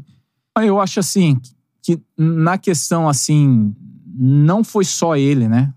Nós tivemos Uma uma, queda queda, grande. grande. de outros jogadores que vinham muito bem. Mas eu, acho que ele era um jogador É assim. pela, p- pela figura que ele, É. que ele representava, Era uma né? confiança que ele passava pro Sim. estádio, assim, de. Pela movimentação que ele tem, de vir um pouco mais atrás, cara, segurar, pá, tô aqui, Assim, dá lá. eu dá- acho assim, Isso acabou. te- teve a questão do próprio pai. Eu acho que a lesão também foi um fator que Da nessa, volta, né? nessa caminhada dele atrapalha um pouco. Tira a confiança mesmo, lesão, né? porque você tá num ritmo. Aí vem, Joelho é foda. é, e ainda mais o joelho. Por mais que ele consiga voltar, ele ainda não voltou, digamos, 100%, entendeu? Aham. Isso é bom falar. Isso com qualquer atleta. E, e de fato, assim, para deslanchar e especialmente daí no momento que você tá em definição de competição e aí acontece tudo que aconteceu, né? Isso de fato é, é ruim para qualquer pessoa. É, com certeza. Fala, no, Beto. no jogo do Palmeiras, que é dito até pela imprensa de São Paulo, que acompanha mais, né? a gente aqui vê de vez em quando, né? Dito por eles, no primeiro tempo, que nesse período todo do, do Abel no Palmeiras, ninguém enquadrou tanto o time dele num, num, num tempo, né? E, assim, foi três, mas poderia ter virado cinco, né? Um futebol assim, que o Cantarelli tava narrando, é, sabe, cada gol bonito, transição, gol do, gol do Tietê, chute de fora, uma confiança, hein? Tem dois gols na minha cabeça claros perdidos. Sim, sim. Pelo Júnior Santos e pelo Vitor Sá ainda. Poderia ser É. cinco no primeiro tempo. O que que você falava pra mim fora do ano? O que que você chega pra um vestiário, a gente tem, muita gente bateu assim, pô, o Abel não substituiu ninguém, voltou com o mesmo time e esse mesmo time consegue fazer essa virada. Qual foi a, você chega no vestiário pros jogadores com esse 3 a 0 o que que você fala pra eles? Bom, na verdade, eu também voltei com o mesmo time, né? Também, O. Abel voltou, eu sabia que ele ia só praticamente deslocar o. O, o zagueiro, o capitão dele, o, O Gustavo Gustavo, deixando lateral né? e adiantar o, o Mike, né? Que tava como. É uma segunda linha ali. É, o Mike, ele tava mais Ele, como. joga três, ele, Ele jogou essa- com três zagueiros Com três. e deixava os dois alas, né? É. O Depois Mike o Mike, ele né? adiantou e trouxe o Gustavo para ser um lateral. Fez uma linha de quatro e deixou o Hendrick e o Breno Lopes mais soltos, né? O que, o que que eu falei no vestiário, né? Quando a gente entra no vestiário, a gente dá lá uns 4, 5 minutos para os jogadores darem uma descansada, né? Às vezes eles falam entre eles, mas eu falei, olha, vocês estão fazendo um primeiro tempo fantástico. Fantástico, mas o, o primeiro tempo, ele não ter, o jogo não termina no primeiro tempo, né? O que que nós temos que fazer? É, eu falei assim, a única possibilidade de nós darmos uma brecha pro adversário é se a gente tiver jogador expulso. Falei bem assim. Falei, então nós temos que só nos cuidarmos em relação a isso. Na oportunidade, o único que tinha amarelo era o, era o Cuesta, que ele tinha tomado numa falta no, no, no fim do primeiro tempo, acho. Então eu falei até pro Cuesta, falei, Cuesta, se eu perceber que ah, aconteceu uma situação de você ter feito uma falta ou perceber que o árbitro tra- tá gerando alguma situação, eu vou ser obrigado a te tirar que eu não vou perder ninguém nesse jogo. É a única chance que a gente tem de deixar o adversário é, buscar alguma coisa para esse segundo chance. tempo. E a outra é se a gente voltar muito sonolento. Desligar, Desligado, perder as medidas né? e tal. É. voltar devagar e tal. Falei, volta atento, volta ligado, principalmente esse início do segundo tempo, porque é onde a gente vai ter uma percepção de como eles vão vir pro jogo. Beleza, aí voltou, percebi assim meio, né, o nosso time tomamos o gol com seis minutos, logo. num lance que o Hendrick passa Todo mundo. no meio de jogadores nossos e aí entra muito aquela questão às vezes de você saber fazer até uma falta tática que nesse caso Cara, faltou muito. eu acho que isso faltou até o final do Sim, campeonato. faltou. E isso eu falei com eles em um dos jogos. Nós fizemos um vídeo sobre isso.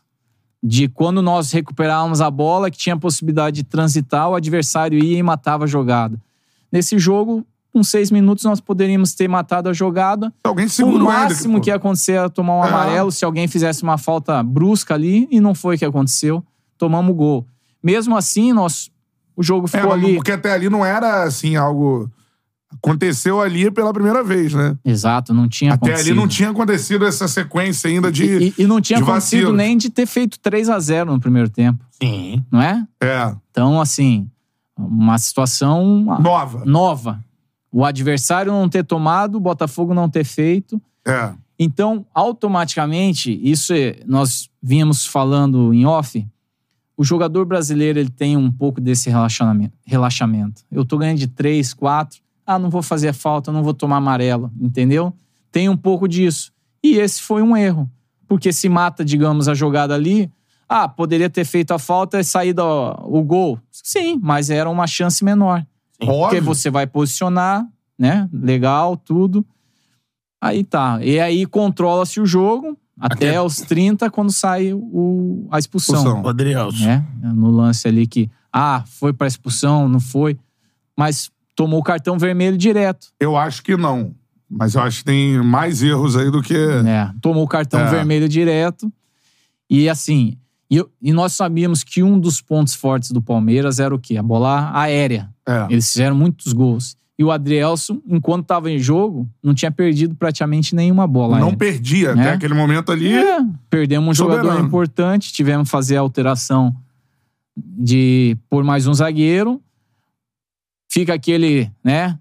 Aquele momento ali de apreensão do jogo, que é normal, você tá com dois gols de vantagem, mas você tem um jogador a menos. É isso aí. Reajustar a equipe no Reajustou campo. 5, 6 minutos, tchuf, pênalti. A favor, pô. Aí eu acho que Entendeu? foi. Essa aí foi a bola do campeonato, eu acho. Óbvio, que muita Saiu coisa o pênalti aconteceu a nosso depois. favor. Mas se aquela. 30, e- eu olhei no relógio na hora, 37. 37 minutos. Eu falei, já chamei dois jogadores, falei, ó, nós vamos fazer o gol e e vocês vão entrar, nós vamos nos posicionar e jogar na transição, Uhum. entendeu? Daí acabamos errando o pênalti. Além de No errar, momento foi dito, ou pelo Tiquinho, ou por você, assim. Cara, se batesse no meio essa bola. irmão, é, mas a gente Ah, só não, fala porrada. isso depois que É. erra, né? Esse bate no canto e E, entra. e provavelmente esse foi o sentimento Pode que ele crer. teve. Se você um dia tro- trouxer ele aqui, Amém. Amém. Né? Queremos Ou- muito, pô. Tá em algum momento ele ali. vai falar, pô, eu, eu até poderia. Mas isso é só depois que, É, que erra. ali na hora, amigo. Entendeu? Não tem É. jeito. A confiança dele era pra bater daquele aquele canto ali. Tanto que ele bate mesmo quando, quando o Curitiba faz. É, só que ele bateu mais alto contra o Curitiba, né? No Meia caso. altura pro goleiro, né? O Everton chegou. E aí, não só a questão do erro do pênalti, mas passado 50 segundos, um minuto, nós vamos tomar um gol. Aí entra aquela questão emocional. É. Aí entra Aí o na. time sentiu. Aí sente. E assim, não é só o Botafogo que sente, qualquer time sente, porque isso já aconteceu em jogos de Champions League, Copa do Mundo, isso daí todo mundo. Porque vem o. Uma das viradas históricas pra cima do Palmeiras aconteceu Dessa assim. forma. 3x0. 4x3 do Vasco. 4x3 no segundo tempo. E aí entra muito essa questão, né, ali de reta final de jogo, de aí eles começaram a pôr a bola na área. Muito, E né? numa dessa eles empataram. No gol que Ah, foi o gol Isso. da falta, teve uma falta no meio-campo pra nós. E eu me lembro até hoje, assim, eu falando: põe a bola nas costas da linha defensiva deles pro. Se o cara cortar, a bola vai pra lateral e nós vamos gastar o tempo, vai acabar o jogo. Porque o empate não era trágico. Não era ruim porque Não. a gente segurava o É Palmeiras. lógico. mantinha os dois com igualdade. E aí nós vamos tentar um passe, eles antecipam, e aí dá o passe pra dentro, acha a bola fora, fazemos uma falta e aí sai o gol. E aí começa é, o primeiro do- da série de gols que o Botafogo tomou no último minuto, nos últimos minutos. Pô, aquele gol, ele não. Aquilo Queres, aí. né? Hã? Foi do Queres? Murilo. O Murilo, Murilo, ele Murilo. escola na segunda É, é. trave. Falta do Veiga no. Como é que entra aquela bola, Lúcio? Ali, é- É, a- ali- aquilo é, aquilo é, é- é psicológico, assim. Eu acho que praticamente foi uma falta lateral. Nós nem acompanhamos né, o jogador. O Murilo Nossa, zagueiro, ele vai pra praticamente- área pra cabecear. Normal. Nós praticamente travamos, né? A nossa linha trava, ninguém acompanha. Pra é, a intenção de bloquear, Entendeu? ou, né? E, e foi o último lance do jogo, né? Porra! Literalmente. Então era um momento que a gente tinha que estar mais a- assim, ó. Pô, vamos marcar que vai acabar o jogo. Vamos mar... Mas cara não pode passar que nem. É, É, então, e aí o Lúcio fala isso. Passou. É a hora, no final, né? É a hora que. Aí acho que não é só o Botafogo, qualquer time de futebol, quem tá no banco, quem tá no banco pra jogar, quem tá na comissão técnica, fica ali, ali, ó, é agora, acabou, acabou. É o momento de todo mundo concentrar. E justamente a partir desse jogo, o Botafogo foi levando o gol ou de derrota ou de empate nesse minuto final. Ficou meio que um gatilho da galera, assim. É, o que, que foi debatido Tirando sobre o isso? Grêmio, Porque né? O pra- Grêmio não foi no final, né? O É, pra Grêmio- gente fora assim, nunca viu isso acontecer. Nessa sequência de gols no último, no. Normalmente o Botafogo com o resultado, né? Se for pensar aqui, o Palmeiras, 3x3. O Botafogo teria pontuado. É, Contra a- o Bragantino, né? 2x1. O Botafogo No teria pontuado é, mais, mais dois, é só aí mais três pontos. né? Né? É, Agora o Coxa, pô. Curitiba agora, que já não era mais contigo, né? É, tem mais um jogo que tá faltando aí. Me lembra aí, Paulo. Santos. Santos. Santos. Gol do Messias. Assim, é, e- e- esse jogo aí, em questão emocional, foi muito forte, né? Em relação ao que foi o jogo. E aí, a partir dali, é, foi muito trabalhada essa questão, né? E os próprios jogadores, assim, têm consciência, né? Aonde acabou deixando de fazer, errou nisso, errou naquilo. Cada um ali, né? Todos, todos têm essa, essa percepção, Se essa cobram, assim, consciência. ficam. Sim. Só que aí sai do jogo do Palmeiras e logo em seguida tem o, o Vasco, né? Que é o clássico, Ou do Paulo Henrique. né? E aí entra naquele jogo que São ah, Januário. um não pode perder É. porque, pô, tava ganhando de três, tomou a virada. O outro tá na zona de rebaixamento, Tem que ganhar. É. né? Presta a ir pra uma zona de rebaixamento ou Fazendo um bom segundo turno. É, Vasco no segundo sim. turno. Então era o jogo de um, praticamente um erro. Quem errasse ali, e, e- e foi muito falado isso, praticamente dava a chance pro adversário ganhar o jogo. E o erro aconteceu. E o erro, mais uma vez, aconteceu. Nós não fizemos falta, né? Poderíamos ter feito Cara, falta no lance. Essa parada, eu, eu- é bom conversar contigo e tu falar isso assim. Isso não sai da minha cabeça, cara. Porque, assim, os jogadores do Botafogo ficaram sem capacidade de fazer a falta pra parar o jogo. É, porque Em todos uma, esses uma coisa aí que eu falava não- pra ele. Mano, segura o cara. é- Eu falava pra eles assim: vem cá, quando vocês recuperam a bola e todo mundo sabe que a força do Botafogo é a transição, é a velocidade, praticamente todas as equipes fazem falta contra vocês. Claramente. Isso. Foram raros jogos Faz no brasileiro jogo. que o Botafogo fez mais falta que o adversário. E as, e as que fez normalmente ganhou. Se você pegar, eu tava fazendo esse estudo recente agora, a, aonde fez mais falta que o adversário normalmente ganhou. Porque, assim, não- não- eu não tô aqui incitando o jogo ah, que- Violento. Antijogo, né? mas a falta faz parte do jogo. Faz. É uma, é uma parte da, da, da regra que você tem que usar. Principalmente quando você tá em vantagem, ué. E aí, nós, em determinados basquete, momentos. então, isso é. Em determinados momentos, nós, usar. É tático. nós optamos por não fazer e isso teve um peso absurdo. Porque daí veio o jogo do Vasco, depois. Só que o- Bragantino. os jogos foram muito sequenciais, né? Dois, três dias já, já tinha um jogo atrás do outro. E você já tá naquela, né? Você tá naquela, naquela batida ali e, e praticamente você não tem muito tempo. Você vai fazer uma troca ou outra de jogador, um por é, suspensão, outro por lesão, que foi o que nós fomos tentando fazer. Aí vem o jogo do Grêmio. Pô, o time jogando bem, bem. O Soares não jogaria. É, aí Tem, tem, até a questão do, rebelde do, do estádio, Santos. né? Que a gente teve Ele que jogar joga. no, no, em São Januário. Por causa da grama, né? Acabamos ali fazendo um, um bom jogo até o terceiro gol ali, um pouquinho mais no segundo tempo, e depois a mesma coisa. Esse, esse- os, três os três gols depois do Vasco, nós conversamos depois a respeito dos gols. Nos, nos três gols nós poderíamos ter feito falta tática. Às vezes em, em confronto nós perdemos confronto. Então É, dá um bote errado, mas. não- Cara, Foi é muito assim, detalhezinho, assim. É, porque dá um, você dá um bote errado. Que- o cara passou. que ao final- pô, reflexo aqui, ó. Que ao final não, teve, teve um peso absurdo. Sim. Porque ou culminou em empate ou em derrota. E a galera de baixo vencendo, esses É. vendo a, a vantagem ir, Sim, ir diminuindo, porque é um diminuindo. campeonato de pontos corridos, você tem que ser o quê? É. Você tem que Pontuar, tem que pontuar. pontuar. Mas isso eu acho óbvio que, né, você, o treinador, você orienta. Tem muita decisão de campo, né, cara, eu Sim. acho, nisso aí. Porque, pô, você falta. Você fazer a falta no reflexo, entender que é, é decisão do jogador na Eu- hora. Eu ali, aprendi mano. lá atrás com um treinador que falou pra mim o seguinte: o treinador ele tem até o início do jogo ele tem o controle da equipe, depois ele não tem mais, porque depois tem a questão climática que pode interferir no jogo, o árbitro pode ser uma interferência do jogo, né? Até em cima da arbitragem, nesse jogo do Palmeiras, por exemplo. Termina o jogo com um foco. Era o jogo do Palmeiras que termina. Contra e contra todos. Não, e o. The fucking corruption. É. O, o texto vem, solta os cachorros em cima da arbitragem, foco na arbitragem, fala que o Palmeiras não tem, não tem culpa disso, não. Eles não têm culpa disso, não, mas a arbitragem. Isso deu uma desviada no foco do exato problema que era ali trabalhar a cabeça da galera pra essa reta final.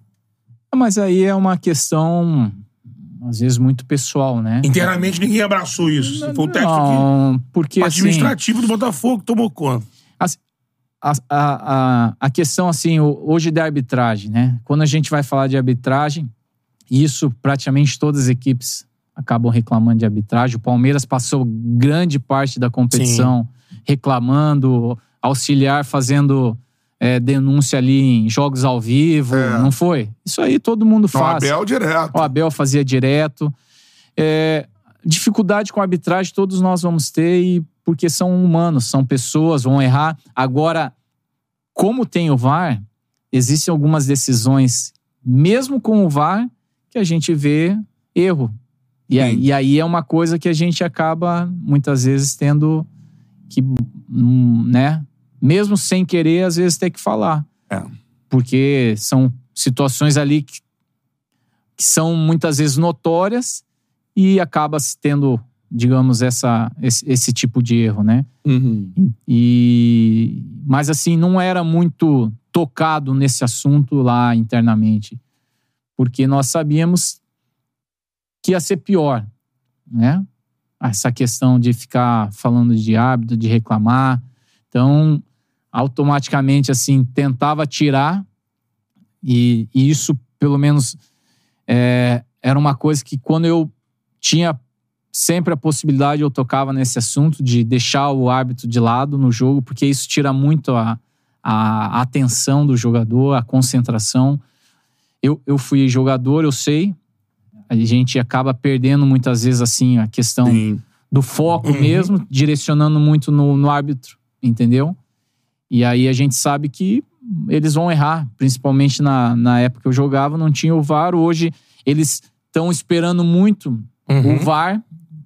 Poucos árbitros têm a personalidade de muitas vezes marcar para depois saber o que vai acontecer. Ele não marca e aí fica naquela espera, né? De, ah, daqui a pouco vai- vão me avisar. A arbitragem tem que ser ali, automa- automática, ali É, o dentro VAR do é jogo. auxiliar. Ele precisa É, auxiliar, é, ele precisa ajudar numa o Brasil questão não entendeu isso ainda. por exemplo, lá do Adrielso, que era uma dúvida de vermelho ou não, entendeu? Na questão de um gol, se a bola entrou ou não. É isso que É. precisa ser Pra não, não ter assim o prejuízo, né, em relação ao jogo. Agora, como é que você viu a, a, a declaração de agora do Diego? Pô, entro nessa. O Diego, ele foi. Como ele é, né? né? Eu acho que o Diego é um, é um cara sanguíneo, né? Um cara que fala o que ele acha mesmo, né? Sem muito, muito, muitos rodeios. Sem papo né? na língua. Viu isso no Atlético, É. enfim, viu isso a carreira inteira do, é, do Diego. Ele falou, pra eu não ser incorreto aqui. Ah, ele falou em oba-oba, ele falou. Falou, é, falou em oba-oba. Se deixar contaminar pelo oba-oba da Pelo torcida. oba-oba da torcida. Isso. É. Maturidade também. É, ele não falou a palavra maturidade, mas que né, o time tinha que ter, tinha que ter maturidade pra, pra ganhar o. Pra, pra não deixar escapar os resultados, né? Acho que foi mais ou menos por aí, né? Sim. É, como é que você viu essa declaração deles? Eu acho que a maturidade entra nesse- nessa questão que eu falei, até da, do próprio jogo, em, em alguns momentos fazer a falta tática, É isso. entendeu?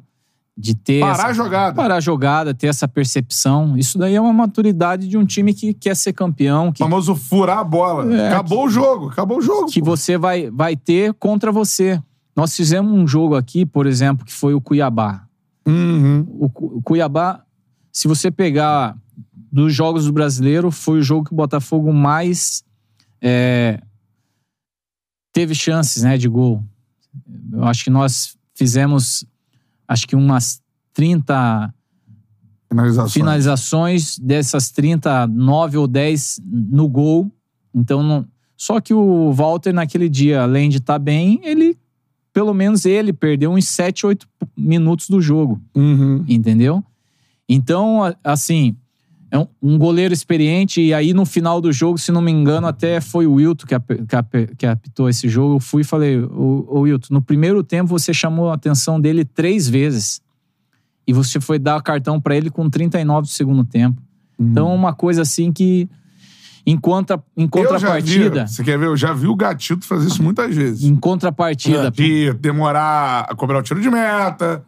Vai lá, pega a toalhinha e tudo mais. Não tô falando do PR, não, especificamente. É, mas tô falando assim, dos jogadores como um todo. Mano, é porque assim, isso faz. A galera quer ou não quer, ah, não, jogo limpo e tudo mais. Isso faz parte do futebol, a gente viu isso na Copa, pô. O que o Dibu Martinez fez lá vou dar pela um exemplo. Argentina, pô. Vou dar um exemplo. Nosso jogo contra o Bragantino, certo? Tava calor absurdo lá em Bragança naquele dia. O Bragantino fez 1 a 0 tal, e nesse momento que eles fizeram 1 a 0 em determinados momentos o goleiro ia de uma forma mais vagarosa pra bola tal. Fui, chamei a atenção do quarto árbitro, beleza. Quando nós viramos o jogo, foi Cleiton, goleiro Cleiton. Acabou. É, tava acabando o primeiro tempo. Pô, ele foi levantar a plaquinha, acho que 11, 9 minutos, 11. Eu falei, mas por quê? Ele falou, não, você não reclamou que ele. Eu falei, mas ele que tava fazendo a cera, agora você vai beneficiar ele. É, foram 11 Entendeu? minutos. Foram. Segundo tempo, não teve praticamente nada de absurdo. Ele deu mais 11, o árbitro. Uhum, uhum. Né? Aí acabamos tomando gol nesse tempo, Então, mas o Botafogo não tinha que fazer isso? mas isso não aconteceu, entendeu? Não.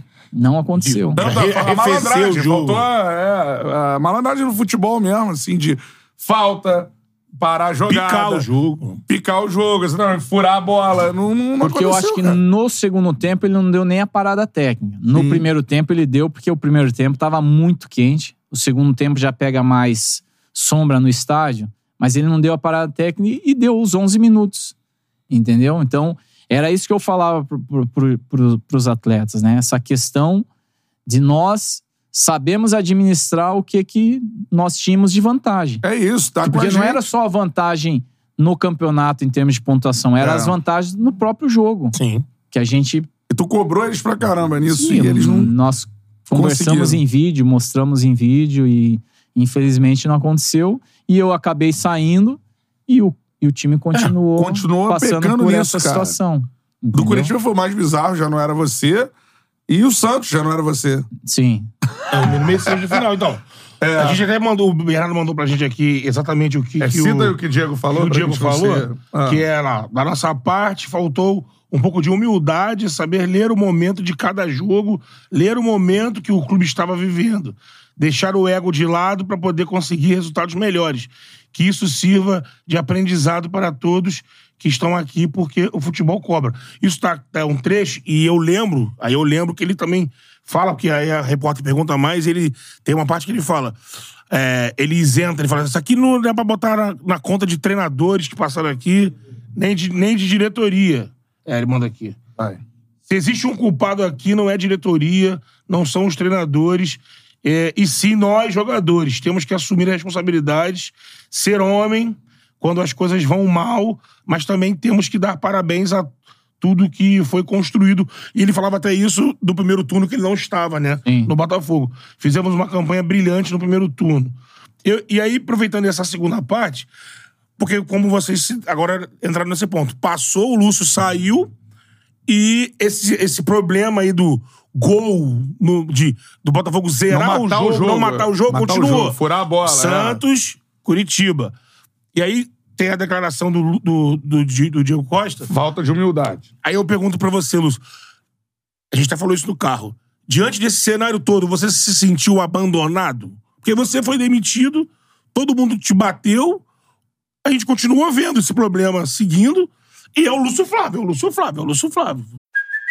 Hey, it's Kaylee Cuoco for Priceline. Ready to go to your happy place for a happy price? Well, why didn't you say so? Just download the Priceline app right now and save up to 60% on hotels. So, whether it's Cousin Kevin's Kazoo concert in Kansas City, go Kevin, or Becky's Bachelorette Bash in Bermuda, you never have to miss a trip ever again. So, download the Priceline app today. Your savings are waiting. Go to your happy place for a happy price. Go to your happy price, Priceline. Look, Bumble knows you're exhausted by dating. All the must not take yourself too seriously and 6 1 since that matters. And what do I even say other than hey? well, that's why they're introducing an all new Bumble with exciting features to make compatibility easier, starting the chat better, and dating safer. They've changed, so you don't have to. Download the new Bumble now. É, na verdade, assim, é, eu era um funcionário do clube, fui colocado ali e sou grato por isso, né? Pela, até pela oportunidade que foi me dada. Mas a, a, a questão é que eu, por exemplo, eu era um auxiliar do clube e fui colocado para ser o, o treinador naquele momento. Teria. Ok? E aí, diante de todo o cenário, o único no processo todo do clube que foi demitido fui eu. Então, assim, eu me sinto, é, digamos assim, por parte do clube, eu me senti sim é, injustiçado nesse sentido, porque na, na, na, na, questão, por exemplo, é, de tudo que aconteceu, em nenhum momento assim, ó, Lúcio, você, você é o técnico da equipe. Você Nunca foi traz, oficializado como treinador, é, né? Você é o técnico da equipe, você pode trazer a tua comissão. Não, não, não teve isso. Eu sou um auxiliar do clube que fui Funcionário colocado ali e como, como eu comecei, digamos, essa que nós falamos aqui, a vitória do Fluminense, do América, Foi seguindo. foi seguindo. Aí, no, no momento ali que deu, né, dessa situação, principalmente no contexto emocional, né, porque certa feita, eu não lembro agora se foi o Cruyff que falou, né, o futebol é jogado com, com os pés, mas se usa a cabeça. E é de fato isso. Se a cabeça não tiver boa, por melhor time que você seja, você não vai conseguir vencer. E assim, com todo respeito, mas de todos os jogos que eu participei, talvez o jogo do Bragantino em termos de porque é um time que tem muita posse, os outros nenhum foi superior ao Botafogo. Você falou aí de primeiro tempo do Palmeiras, Uhum. Cuiabá nós atropelamos, Atlético Paranaense nós estávamos enquanto tinha o jogo mesmo com a torcida nós estávamos bem.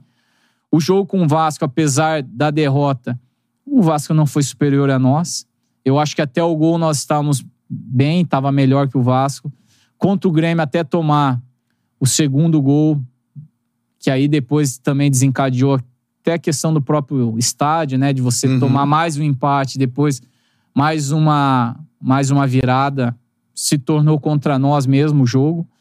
E o jogo do Bragantino, que nós fizemos uma virada no primeiro tempo.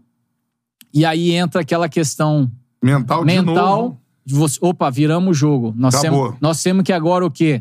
Nós temos que segurar o resultado. Foi isso que os jogadores provavelmente pensaram. E outra, no segundo tempo nós tivemos duas chances boas para fazer o terceiro gol, não fizemos. E aí tomamos o gol no final. E aí tudo isso fez com que o, que o clube tomasse a decisão. E aí eu fui comunicado lá em Bragança. Eu fui comunicado na véspera do jogo que nós teríamos um novo treinador. Mas ao mesmo tempo eu fui comunicado que eu permaneceria no clube como auxiliar, entendeu? Então por isso que eu falo, né, em relação a, digamos, a me sentir injustiçado nesse nesse contexto. Agora o clube tem todo o direito de mandar embora quem ele achar que deve mandar. Só que ao mesmo tempo, o tempo mostrou que o quê? Que não era eu culpado, né? Essa é uma verdade. Tanto é que o time não ganhou mais também nenhum jogo. E assim, é, Eu acho que o futebol o processo, tem variáveis, o né? Tem processo- técnicos, jogadores.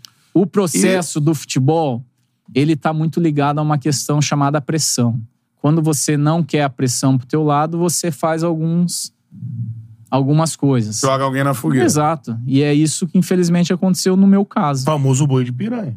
É isso aí. Você bota lá, as piranhas no lago vão pro lado do boi e muda o foco aqui da- do, do, do curso. Porque, igual eu falei, em termos de rendimento, né? O time fazia bons jogos. Agora, a hora que tomava, às vezes, o gol, entrava a questão emocional. Ele tá em campo. Todo né? mundo baixava. Baixava. Tá em campo Por isso, né? mais- Não tem que... É, por mais que fossem, digamos, jogadores experientes ou não, com Europa nas costas, com título de campeão brasileiro nas Faltou. costas, isso todo mundo sente. Por quê? Porque a cabeça é quem determina o que você vai fazer. E, infelizmente, isso acabou atrapalhando muito nessa caminhada. Se eu for te. te- é, aliás, tem uma, uma situação. O Diego falou de, de humildade. Eu queria que você falasse sobre as duas coisas que a torcida debate muito. Eu, eu preciso perguntar também. Ah, não, que os jogadores têm uma panela que comanda o, o Botafogo. Isso existe? Não, assim, essa questão é, é até é difícil falar a questão de panela, porque assim, as pessoas acham que nós estamos há 20, 30 anos atrás. Hoje, principalmente com a questão de é, celular, é, rede social, você querer criar panela, porque se você tem isso num grupo, sempre um vai. So, ah, um, um- alguém vai estar insatisfeito, vai soltar. E que eu saiba, aí nos últimos dois meses, ninguém Falou nada. falou disso. nada disso. Até algum momento o Botafogo era o clube unido. Não, mais, e, o e- e são, unido. e são. É um grupo que é, chegou onde chegar porque é o grupo, né? Não, assim, o Tiquinho se destacou, sim, mas Eduardo, PR, Adrielson, Adriel. você vê que é um elenco. Uma espinha dorsal. É, existe, existe uma espinha, né? E às vezes quando um não ia bem, os outros carregavam. Mas a partir do momento que três, quatro não vão bem, aí já Pesa. para um time que é um time que necessita do grupo. Mas assim, não faltou em nenhum momento humildade. E eu te falo por quê? Porque eles poderiam comigo não serem respeitosos em determinados momentos. Porque eu era o treinador vindo do time sub-23, Ele já. que eram auxiliar e eles já eram os líderes. É. Eles já, já lideravam a competição. E assim, nenhum deles, nenhum mesmo foi desrespeitoso comigo. Todos eles, Desobedeceram ordens. tudo aquilo que, digamos, eu tinha na minha cabeça que eu tinha que definir, eu defini. Momento que eu tive que tirar algum jogador do time, eu chamei antes, expliquei o porquê, entenderam, conversaram. Tirou Marçal, por exemplo. Tirei Marçal, tirei Eduardo lá no jogo contra É. o, o Grêmio, né? Foi. Expliquei pra eles o porquê, porque na minha visão eu entendia que numa sequência de dois dias ia ser pesado pra eles o jogo. Uhum. E eu queria eles mais inteiros pro jogo contra o Bragantino. Então, assim, como eu fui jogador, eu queria fazer o que lá atrás eu entendia que era o bom pra mim. E aí a, a questão da humildade. Eu acho que assim, era um grupo humilde a ponto muitas vezes de entender os processos, mas o futebol é lá nos 97, 98 minutos que se você não resolve lá dentro, não Tá adianta. Não, Eu- eu acho não tem. Eu, eu, eu falava pra eles assim, uma coisa que eu aprendi, não adianta depois do jogo chutar a porta, chutar lixo, porque não muda resultado. O resultado ele muda Chutar lá dentro do no gol. campo. lá dentro do campo é que a gente muda resultado. E quando a gente não tem a maturidade, às vezes, para tá ganhando, não conseguir segurar, isso vai desencadeando o quê? A falta de confiança. De quem tá em campo. Você tinha, digamos assim, já algo que já era condicionado. A partir do momento que você perde isso, É. você se retrai, É. você não arrisca. Isso é com qualquer um, entendeu? Ao contrário, às vezes aquele que tá mal, que consegue aos poucos recuperando, ele termina Hum. bem. Agora, quem tá muito bem e acontece alguns incidentes no meio do caminho, a tendência é o quê? É ele cair mais. Uhum. Porque pra você recuperar de novo lá pra cima, é, é- é complicado, entendeu? Agora, Lúcio. Assim, dá pra aproveitar que Ah. o Lúcio citou essa parte aí de que não- os jogadores, ele Ah, falou, os jogadores podiam não me respeitar e tudo mais. Porque também saiu hoje uma matéria é, no GE grande falando sobre quase como um raio-x do momento do Botafogo. É o que o Lúcio tá fazendo aqui. Exatamente. é, aqui estamos Ao vivo. É. a fonte primária. E assim, tem um trecho aqui, eu, eu fiz questão de dar uma lida aqui rápido pra saber se era, era uma citação de alguém ou sim um entendimento da equipe de reportagem. Pelo que eu tô vendo aqui, não é aspa de ninguém. Então é bom, vou, vou citar aqui o nome da galera que, que assinou né, a matéria, que a gente dá aqui o crédito, que o Matheus me mandou aqui, calma aí. Foi uma, uma, Sérgio Santana, a galera que assistiu É. esse Botafogo já. pelo Bruno, Bruno Murito, Ah. Giba Pérez, Jéssica Maldonado e o Sérgio Sérgio Santana. Santana. E tem um trecho aqui que ele que é muito aproveitar que o Lúcio está aqui. Internamente houve a sensação de que faltava pulso para o Lúcio, que não conseguia se impor diante de alguns jogadores. Matéria do GE. Do GE, exatamente. Ninguém disse isso. Isso é, é eu fui, pra- fui lá olhar pra saber se era alguém que disse não. jornalista É o entendimento da apuração. É. O ex-meia, de perfil mais quieto, muitas vezes era ignorado na beira do campo. Nas partidas, parte da instrução para os jogadores Foi partiam, entendido pela diretoria, segundo a matéria. segundo a matéria, dos próprios atletas que estavam no banco de reservas. Em um emaranhado de instruções, ordens e instigamentos, eles mesmos pouco se entendiam. Lúcio não se conseguia se impor. Então eu queria aproveitar que você está aqui e você acabou de dizer que em nenhum momento é, os jogadores até poderiam se insurgir, no caso. Isso não Mas você tinha aconteceu. o né? comando ali do, Sim, do isso aconteceu em algum momento? Não, não aconteceu. Isso, isso daí é inverídico, entendeu? É inverídico essa questão da matéria. E eu te falo por quê? Porque na questão do campo, e, e, assim, com todo respeito, e, e, assim, cada profissional procede de uma forma. Você ter um estádio com um público razoável de bom para um público bom, quase ninguém escuta um treinador. Ah, é. Entendeu? Então, não, não, não existe esse negócio, ah, um estádio cheio. Dificilmente, com exceção do jogador que está ali na tua frente, se você, digamos, está é, a teu favor e o teu, o teu extrema direito, ponta direita, está do teu lado, ele consegue te escutar. No demais, quase ninguém escuta ninguém, entendeu? E aí as pessoas. é, eu vi até pessoas falando que ah, eu era muito quieto no. O, o trabalho ele, ele é desenvolvido durante a semana. No jogo, você vai ter uma ou outra instrução, porque você está observando o jogo, mas cada pessoa ela tem uma característica. É, Tem a pessoa que ela.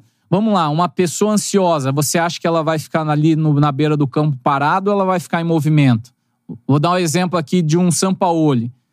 Ele é um cara pilhado. Ele não, Não vai ficar certo. parado. Não é verdade? Sim, sim. Ele vai ficar ali do jeito, ele corre. Se ele ficar parado, ele vai enlouquecer. Eu não vejo, eu não tenho problema eu ficar parado. Cara, mas isso É, é, isso é uma coisa- mano, entendeu? sério. Só que, por Mas exemplo, isso, assim. Isso rola mesmo, você tem que falar isso, porque assim, No, no estádio lotado, Cantarelli, Ah. o jogador não escuta nada. houve muito pouco. Você vai conseguir dar instrução pro cara que entra e às vezes ainda ele nem passa a instrução, ele Tem esquece. intervalo, né? Então, Parada técnica, olha É. lá. assim, eu, eu era muito pontual, porque, igual eu falei, o, o time já tinha uma estrutura. Então, eu, eu, eu não precisava mexer em muita coisa. Os jogadores já tinham um jeito de jogar. Era automático. Me- Mesmo o cara que entrava já sabia como, como tinha que fazer.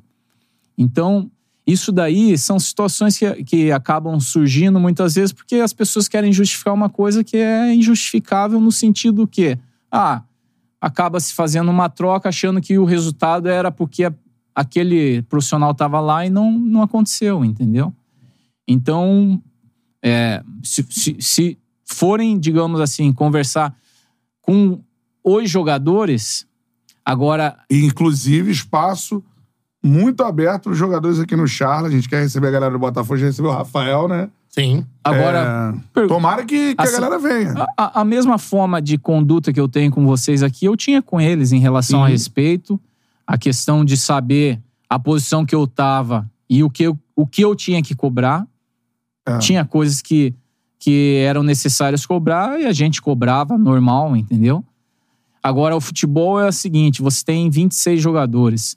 Vai ter sempre um ou outro que não vai estar jogando constantemente e às vezes vai Tá insatisfeito tá contigo. insatisfeito. E mesmo assim, praticamente todos comigo jogaram, entendeu? Uns mais, outros menos, mas todos eles jogaram e a gente sabe que é, mesmo diante de momentos em que o time ali demonstrou a capacidade, como nós falamos aqui, contra o Palmeiras era para ser cinco, não Sim. conseguiu, porque assim é o jogo. Futebol tem coisas que você não, não vai explicar. Você Sim. vai ficar é, Rodando. rodando, rodando e não vai ter explicação. Ou entendeu? achando um culpado, né? A Exato. galera gosta de, de carimbar. Tem uma, É. uma, uma sequência aí de É, vou ler aqui. que... Reta final da nossa resenha, Lúcio. É, já- já vai agradecer você a sua presença. Vou ler alguns nomes aqui só pra, pra citar, porque vários assuntos que estão no Superchat a gente já, já falou Se você aqui. encontrar algum que a gente não falou, você É. faz. João Paulo Afonso mandou superchat, show de bola. É, falando da, da derrota pro Flamengo, o Lúcio já falou aqui o que ficou daquela, Sim. da- daquela derrota. O Luiz é, mandou aqui. Deixa eu ver, ó. Minha filha entrou com você em campo em 2008. Você tem um afilhado que morava no meu prédio em São Paulo. Sou seu fã. Pena nunca ter te encontrado pessoalmente. Boa sorte. Luiz Mobílio. Isso aí. O compadre mineiro mandou uma mensagem muito legal aqui. É, deixa eu ver. Mandou uma que a gente já tratou. Ele mandou uma outra assim aqui. Parabéns por dar as caras nesse momento. 99% da galera que está aqui, Não eu faria. acho, não faria. Também acho. É símbolo de coragem, né? É, o Vitor Barcelos, em 2007, você estava lá em 23 também. Isso pesa pra você? This episode is brought to you by Reese's Peanut Butter Cups. In breaking news, leading scientists worldwide are conducting experiments to determine if Reese's Peanut Butter Cups are the perfect combination of peanut butter and chocolate. However, it appears the study was inconclusive, as the scientists couldn't help but eat all the Reese's. Because when you want something sweet, you can't do better than Reese's. Find Reese's now at a store near you. Não, na verdade, assim, é, 2007 é, teve um fator nesse ano que pesou muito para nós, porque nós tínhamos, diferente desse grupo, porque esse grupo, na minha opinião, pelo menos do que eu entendo de futebol, que é, vamos lá, dos meus 5, 6 anos para cá, eu acho que é o melhor elenco que o Botafogo já montou, até pela questão de ser uma SAF e ter mais. né? É. Em termos de, de grupo, elenco, Sim. né? As pessoas mais antigas têm lá os grupos que, que elas viram, mas do, do que eu conheço de Botafogo, o de 2007, nossa, nós tínhamos menos opções, e aí a partir do momento que o Dodô teve a questão do doping, isso atrapalhou muito, Sim. entendeu? Nós perdemos um dos principais dos nossos jogadores e infelizmente nos atrapalhou, e sem falar no contexto. Aí entra aquela questão de arbitragem, né? Se tivesse VAR na oportunidade, talvez o, o gol que o Dodô fez na final do estadual ele seria válido, É. não seria expulso, por exemplo. O, o gol das- dos jogos da Copa do Brasil lá, que a, Ana Paula. que a Ana Paula. Paula invalidou. Provavelmente um daqueles poderia ter, ter sido validado e seria ali classificado para uma final e talvez na final ter sido campeão. Mas isso são situações que já passaram. E agora, essa, essa era uma questão né, diferente do que é hoje, né? Até pela, pela situação do próprio clube. Só aproveitando e emendando nessa situação, é, em 2008 teve o jogo lá do Flamengo e Botafogo, né? Que depois o Bebeto, os jogadores foram depois reclamar arbitragem envolvida também. E aquilo ali, o torcedor volta a ficar falando. Você de lá pra cá jogou, parou, virou treinador. Você, é, só pra saber de você, você acha aquilo ali, ao longo da sua carreira, você ficou ouvindo muito sobre aquilo? Sobre aquele fato? É, a galera sobre chama o aquele jogo do, do chororô, né? Não, assim. Guanabara eu- de eu- 2008, eu né? escu- Eu escuto que às vezes sai aí, mas não diretamente assim comigo. Até porque, em relação àquele jogo, é, eu, eu, eu não lembro se foi da Guanabara ou Foi do Guanabara. Taça Rio. Foi, foi a desclassificação, não Foi foi? a final da Guanabara, Final. que aí teve assim, o, o, o que as pessoas precisam Também enten- teve arbitragem entender é o né? seguinte, é, exatamente. Teve uma insatisfação em relação à arbitragem no final do jogo e o, Bebeto, né, que a gente, pô, é, eu, eu agradeço muito por ele ter feito parte, né, digamos assim, dessa até minha vinda pra cá. Mas o Bebeto era um cara muito Sanguíneo. sanguíneo, assim, né? E ele ficou maluco e ele, dentro do vestiário, assim. Ah, não- ninguém vai dar entrevista. Aí alguém falou, não, mas tem que dar. Não, então tem que ir todo mundo. Só que assim, todos os times, quando perde uma decisão, se você entrar no vestiário, vai ter jogador chorando. E puto, é. Puto. Só que ele expôs, né? É, só que aí houve essa questão. Né? Ele Ele entregou o cargo, né? Exatamente. Presidente. Então, por exemplo, assim, ah, essa questão foi porque daí pegaram lá e, no caso, por exemplo, eu e o Túlio, nós éramos os capitães e nós fomos dar a cara à frente. Mas, digamos assim, eu, eu assim, sinceramente, é, vejo, assim, que é uma situação totalmente fora de, digamos, do, do que realmente aconteceu, né? Ali nós fomos colocados por uma insatisfação de alguém que estava acima de nós. Sim, que, hierarquia, né? que pediu para todos irem para uma coletiva, porque demonstrar uma insatisfação. Decisão completamente er- errada. É, né? exato. Hum, Digamos, provavelmente, se perguntasse depois, falaria para não ir, entendeu?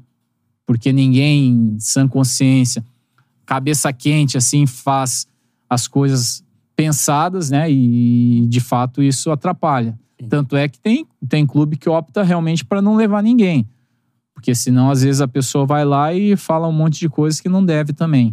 Uhum. Mas isso aí de uma equipe perder é, qualquer conquista, você vai no vestiário, tem quem perdeu, ele vai estar ali desabafando mesmo, muitas vezes por, por uma questão da perda do, do, do título, né, da oportunidade. Com certeza. Lúcio, eu quero agradecer sua presença aqui com a gente. Quero receber você de novo no outro momento, né? Porque esse turbilhão agora, enfim, você foi o cara ali que passou por tudo isso, porque tivemos vários treinadores que já entraram, saíram, não sei o que, você É. tava lá, né? Esse tempo todo.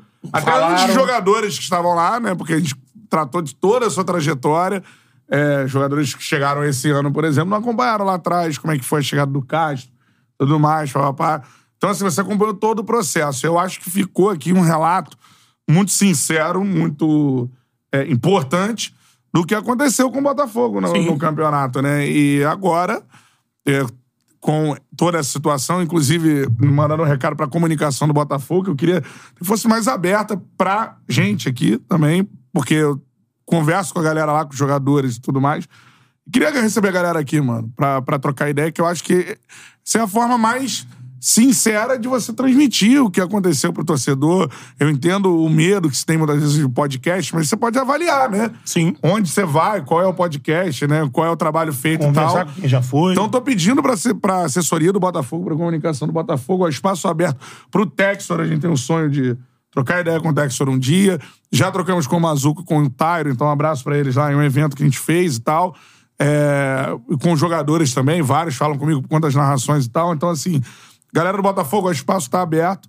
Não somente nesses momentos, a gente queria ter trazido também nos momentos de alta, que voltam os momentos de alta pra gente também trazer aqui, mas tá aqui o espaço e, e é isso. Então, quero agradecer a você, vi muito você jogar, mano. Então, é, pra mim é uma honra estar trocando ideia contigo aqui. É, e mais ainda, fiquei seu fã por esse momento, cara. Porque, de fato, aqui teve um superchat sobre isso.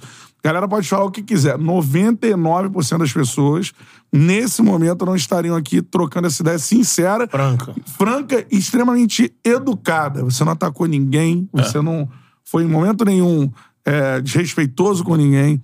E imagino que a pressão que tu sofre é, depois do que aconteceu não é nada fácil, só tu e tua família sabem né, o que vocês é, passaram depois disso tudo. Então, mano, de verdade, assim, muito obrigado. E o Espaço Chala Podcast está escancarado pra você vir, vir aqui o dia que você quiser. Fala dos seus novos projetos. Se você for anunciado no novo projeto, vem aqui trocar uma ideia com a gente que, que eu acho que aí vai ser no outro momento. A gente fala sobre a sua carreira. E parabéns pela pessoa que você mostrou aqui, pela sinceridade que você trouxe. E, galera, ó, coração, beleza. Futebol é isso tal. Cabeça no lugar, mano. Tá aqui um profissional que dá a vida pelo futebol.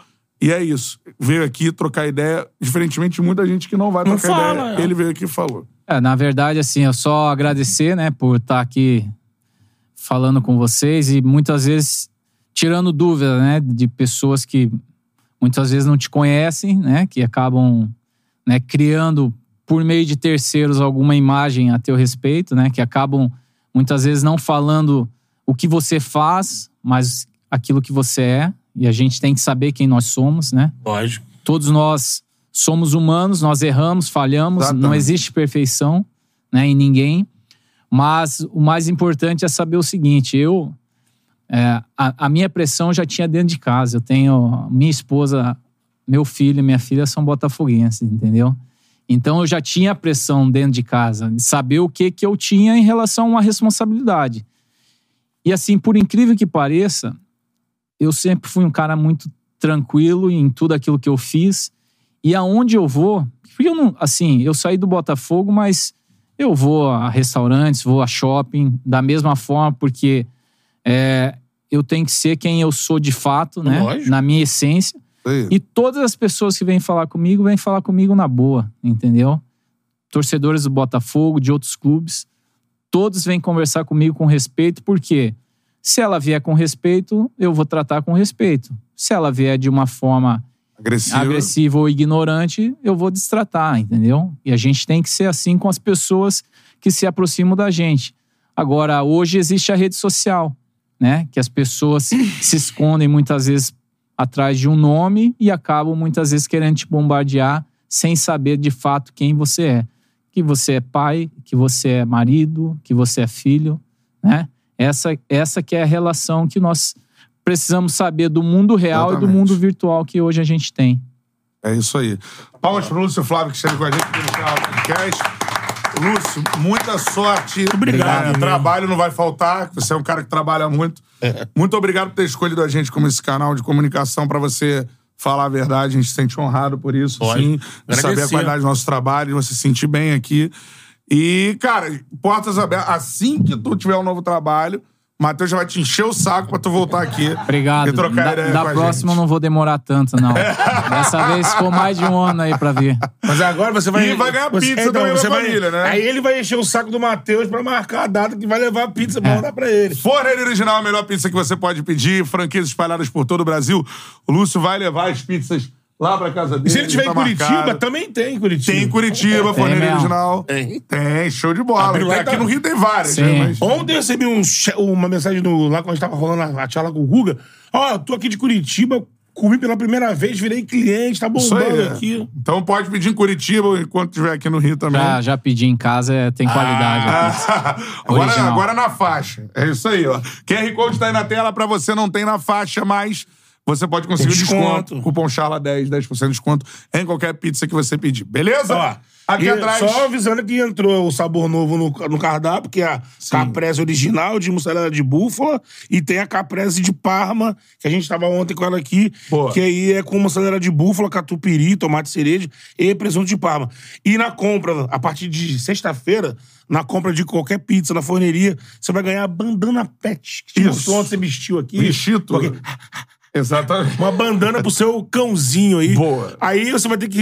é, quando você ligar pra forneria ou então entrar em contato pelo, pela, pelas redes sociais, saber se aquela. é, se aquela unidade tem. E aí, enquanto durarem aí o estoque, você vai poder ter essa bandana pet. Show de bola.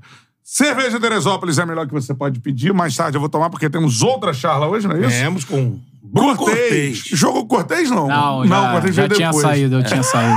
Figuraça, né? É, o pessoal fala muitas histórias do Cortez. De noite teremos Bruno Cortez por aqui. Então, vou instalar aquela Teresópolis gelada, ó, te- cerveja Teresópolis, no Instagram, arroba cerveja Teresópolis, no site cervejateresópolis.com.br, Teresópolis com H. Tamo junto, beleza? E faço sua fezinha aqui na KTO. Tem a última rodada do Brasileirão, quem vai pra Libertadores, quem cai, quem fica na Série A. Aposta aí que tá valendo várias apostas maneiras pra você. QR Code na tela, cupom CHARLA, 20% de bônus no primeiro depósito. Tamo junto. Aposto KTO. com moderação. Isso. E KTO é onde, onde acontece aqui? Onde a diversão São acontece. A diversão acontece. É, exatamente. Se divertir, rapaz. Betão, aquele tipo de resenha que dá orgulho pela Pô. notícia e por ter um cara desse, pô, aberto a falar, mano. E repito, como o Charlie é feito por jornalistas, Isso. dá um prazer enorme é, dar informação, trazer aí à luz o que aconteceu, ou, ou mais ou menos o- um pouco do que aconteceu, é, É. e pra galera poder, a partir desse material, tirar suas conclusões, mas não tá no achismo. Ah, eu acho, eu acho. Fogão, abre as portas pro Charla aí, na moral. Né? Porque aí a gente troca ideia com a galera. Exatamente. A galera lá gosta do Charla, não gosta? Gosto muito. Então, É, tem esse retorno aí, pô. é, então é essa parada. Lúcio, muito obrigado de verdade, Valeu. mano. Já não, Prazer. Valeu, Lúcio. Valeu, galera. Esse foi o Tamo Charla junto. Podcast. Até Tamo mais. junto. Até mais. De noite tem, hein? Nós. Oito horas. Oito hein? horas. Vambora. Tá ligado?